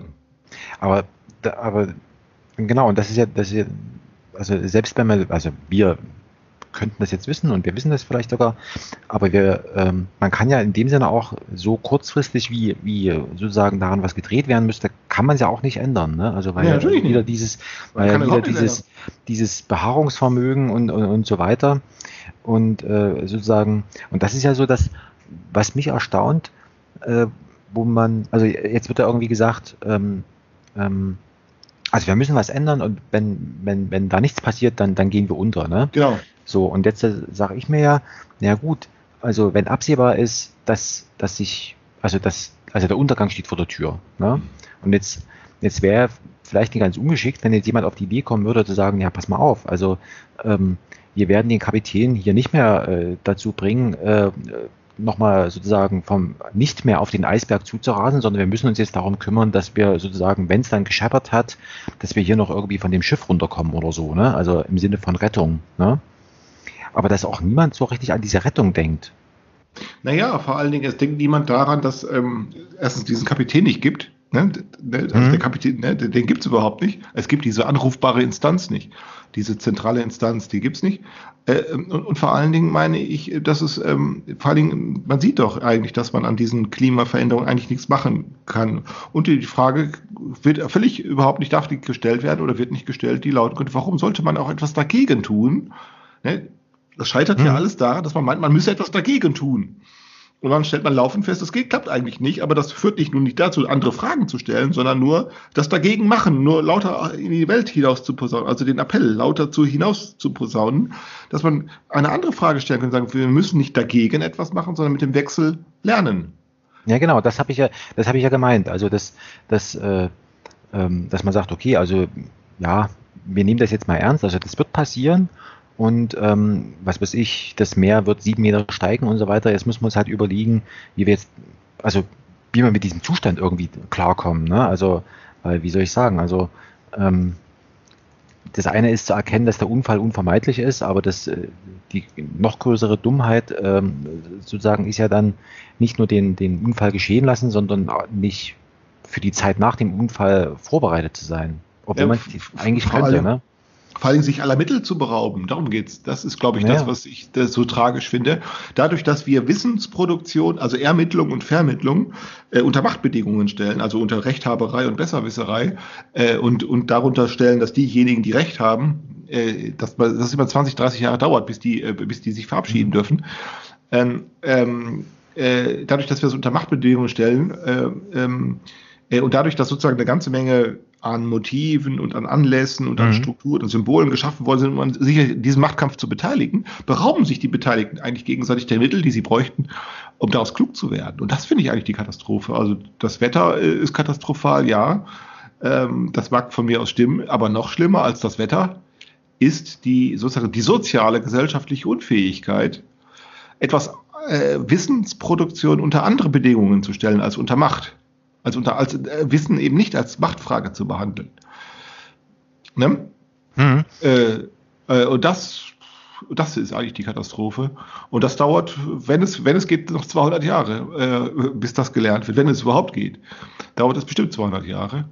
Ja, es ist äh, sehr schwierig. Oder, also, noch länger, oder vielleicht auch 500 Jahre, äh, bis verstanden wird, dass man das doch nicht, dass doch die Rechthaberei, also wenn es denn so ist, also so, so ist ja mein naives Denken, ich bin ja auch ein bisschen naiv, wenn es denn so katastrophal kommt und wenn es denn alles so schlimm kommt, dann komme ich nicht auf die Idee, etwas dagegen zu machen.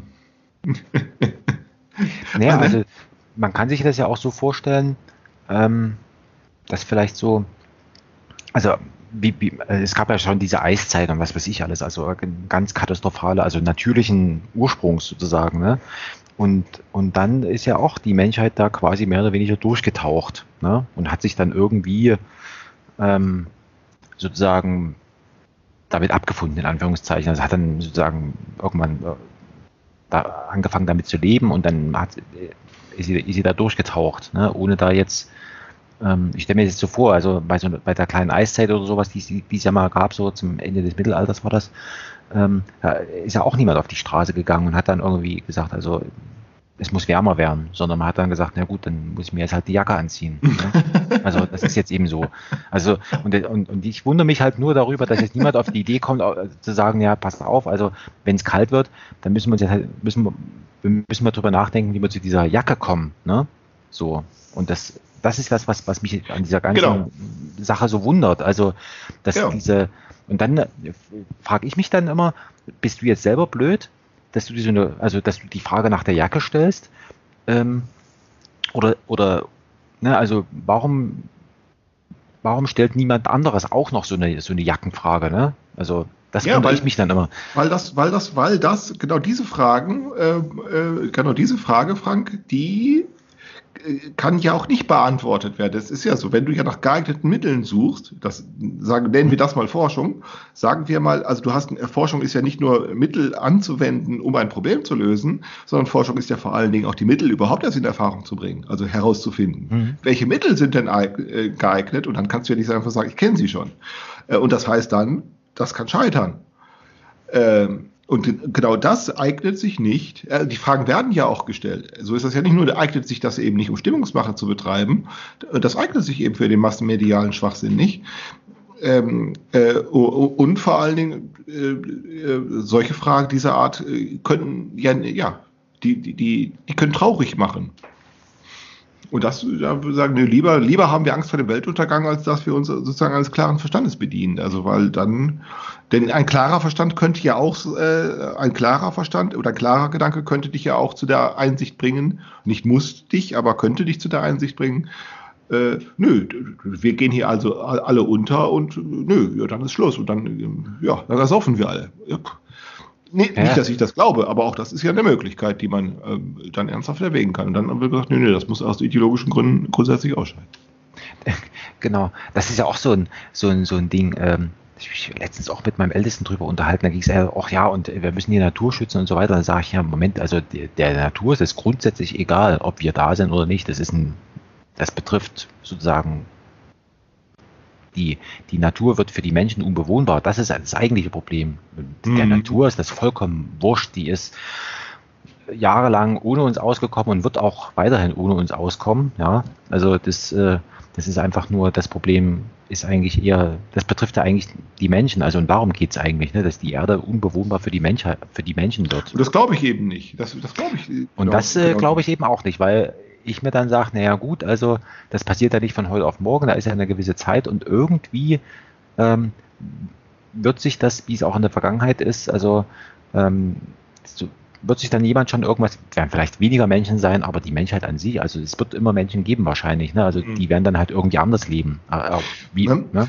Ja, vielleicht könnten wir schon, vielleicht könnten wir, wenn du Lust hast, für nächste Woche oder übernächste Woche schon ein Anschlussthema mal äh, äh, fest, mhm. an, nämlich, wo, das war ein Gedanke, der mir neulich mal gekommen war, ähm, darüber würde ich gerne noch mal ein bisschen nachdenken, äh, nämlich ähm, denken wir mal über, was ist ein Astronaut? Ein Astronaut, ähm, äh, also Astronauten, die ähm, äh, die, die, die, die Astronauten befinden sich in einer extrem lebensfeindlichen Umgebung, nämlich da im Vakuum des Weltalls, wo eigentlich, Menschen, wo eigentlich das Leben eines Menschen gar nicht gedeihen kann.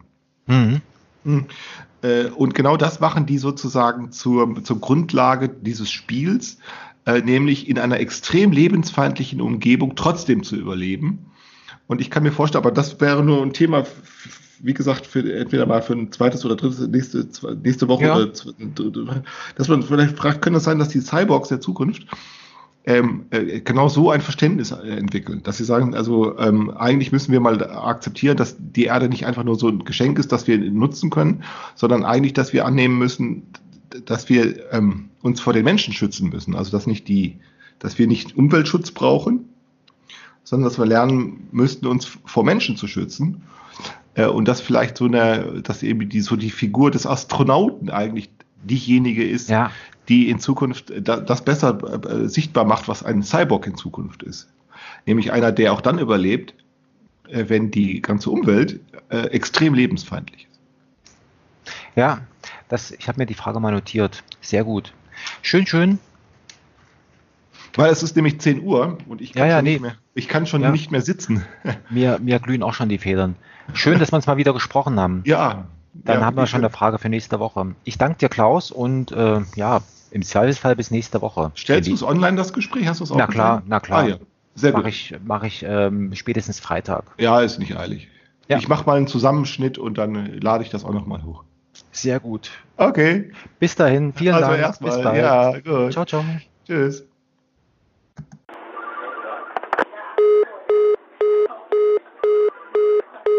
Helaas is de verbinding om radiotechnische redenen verbroken.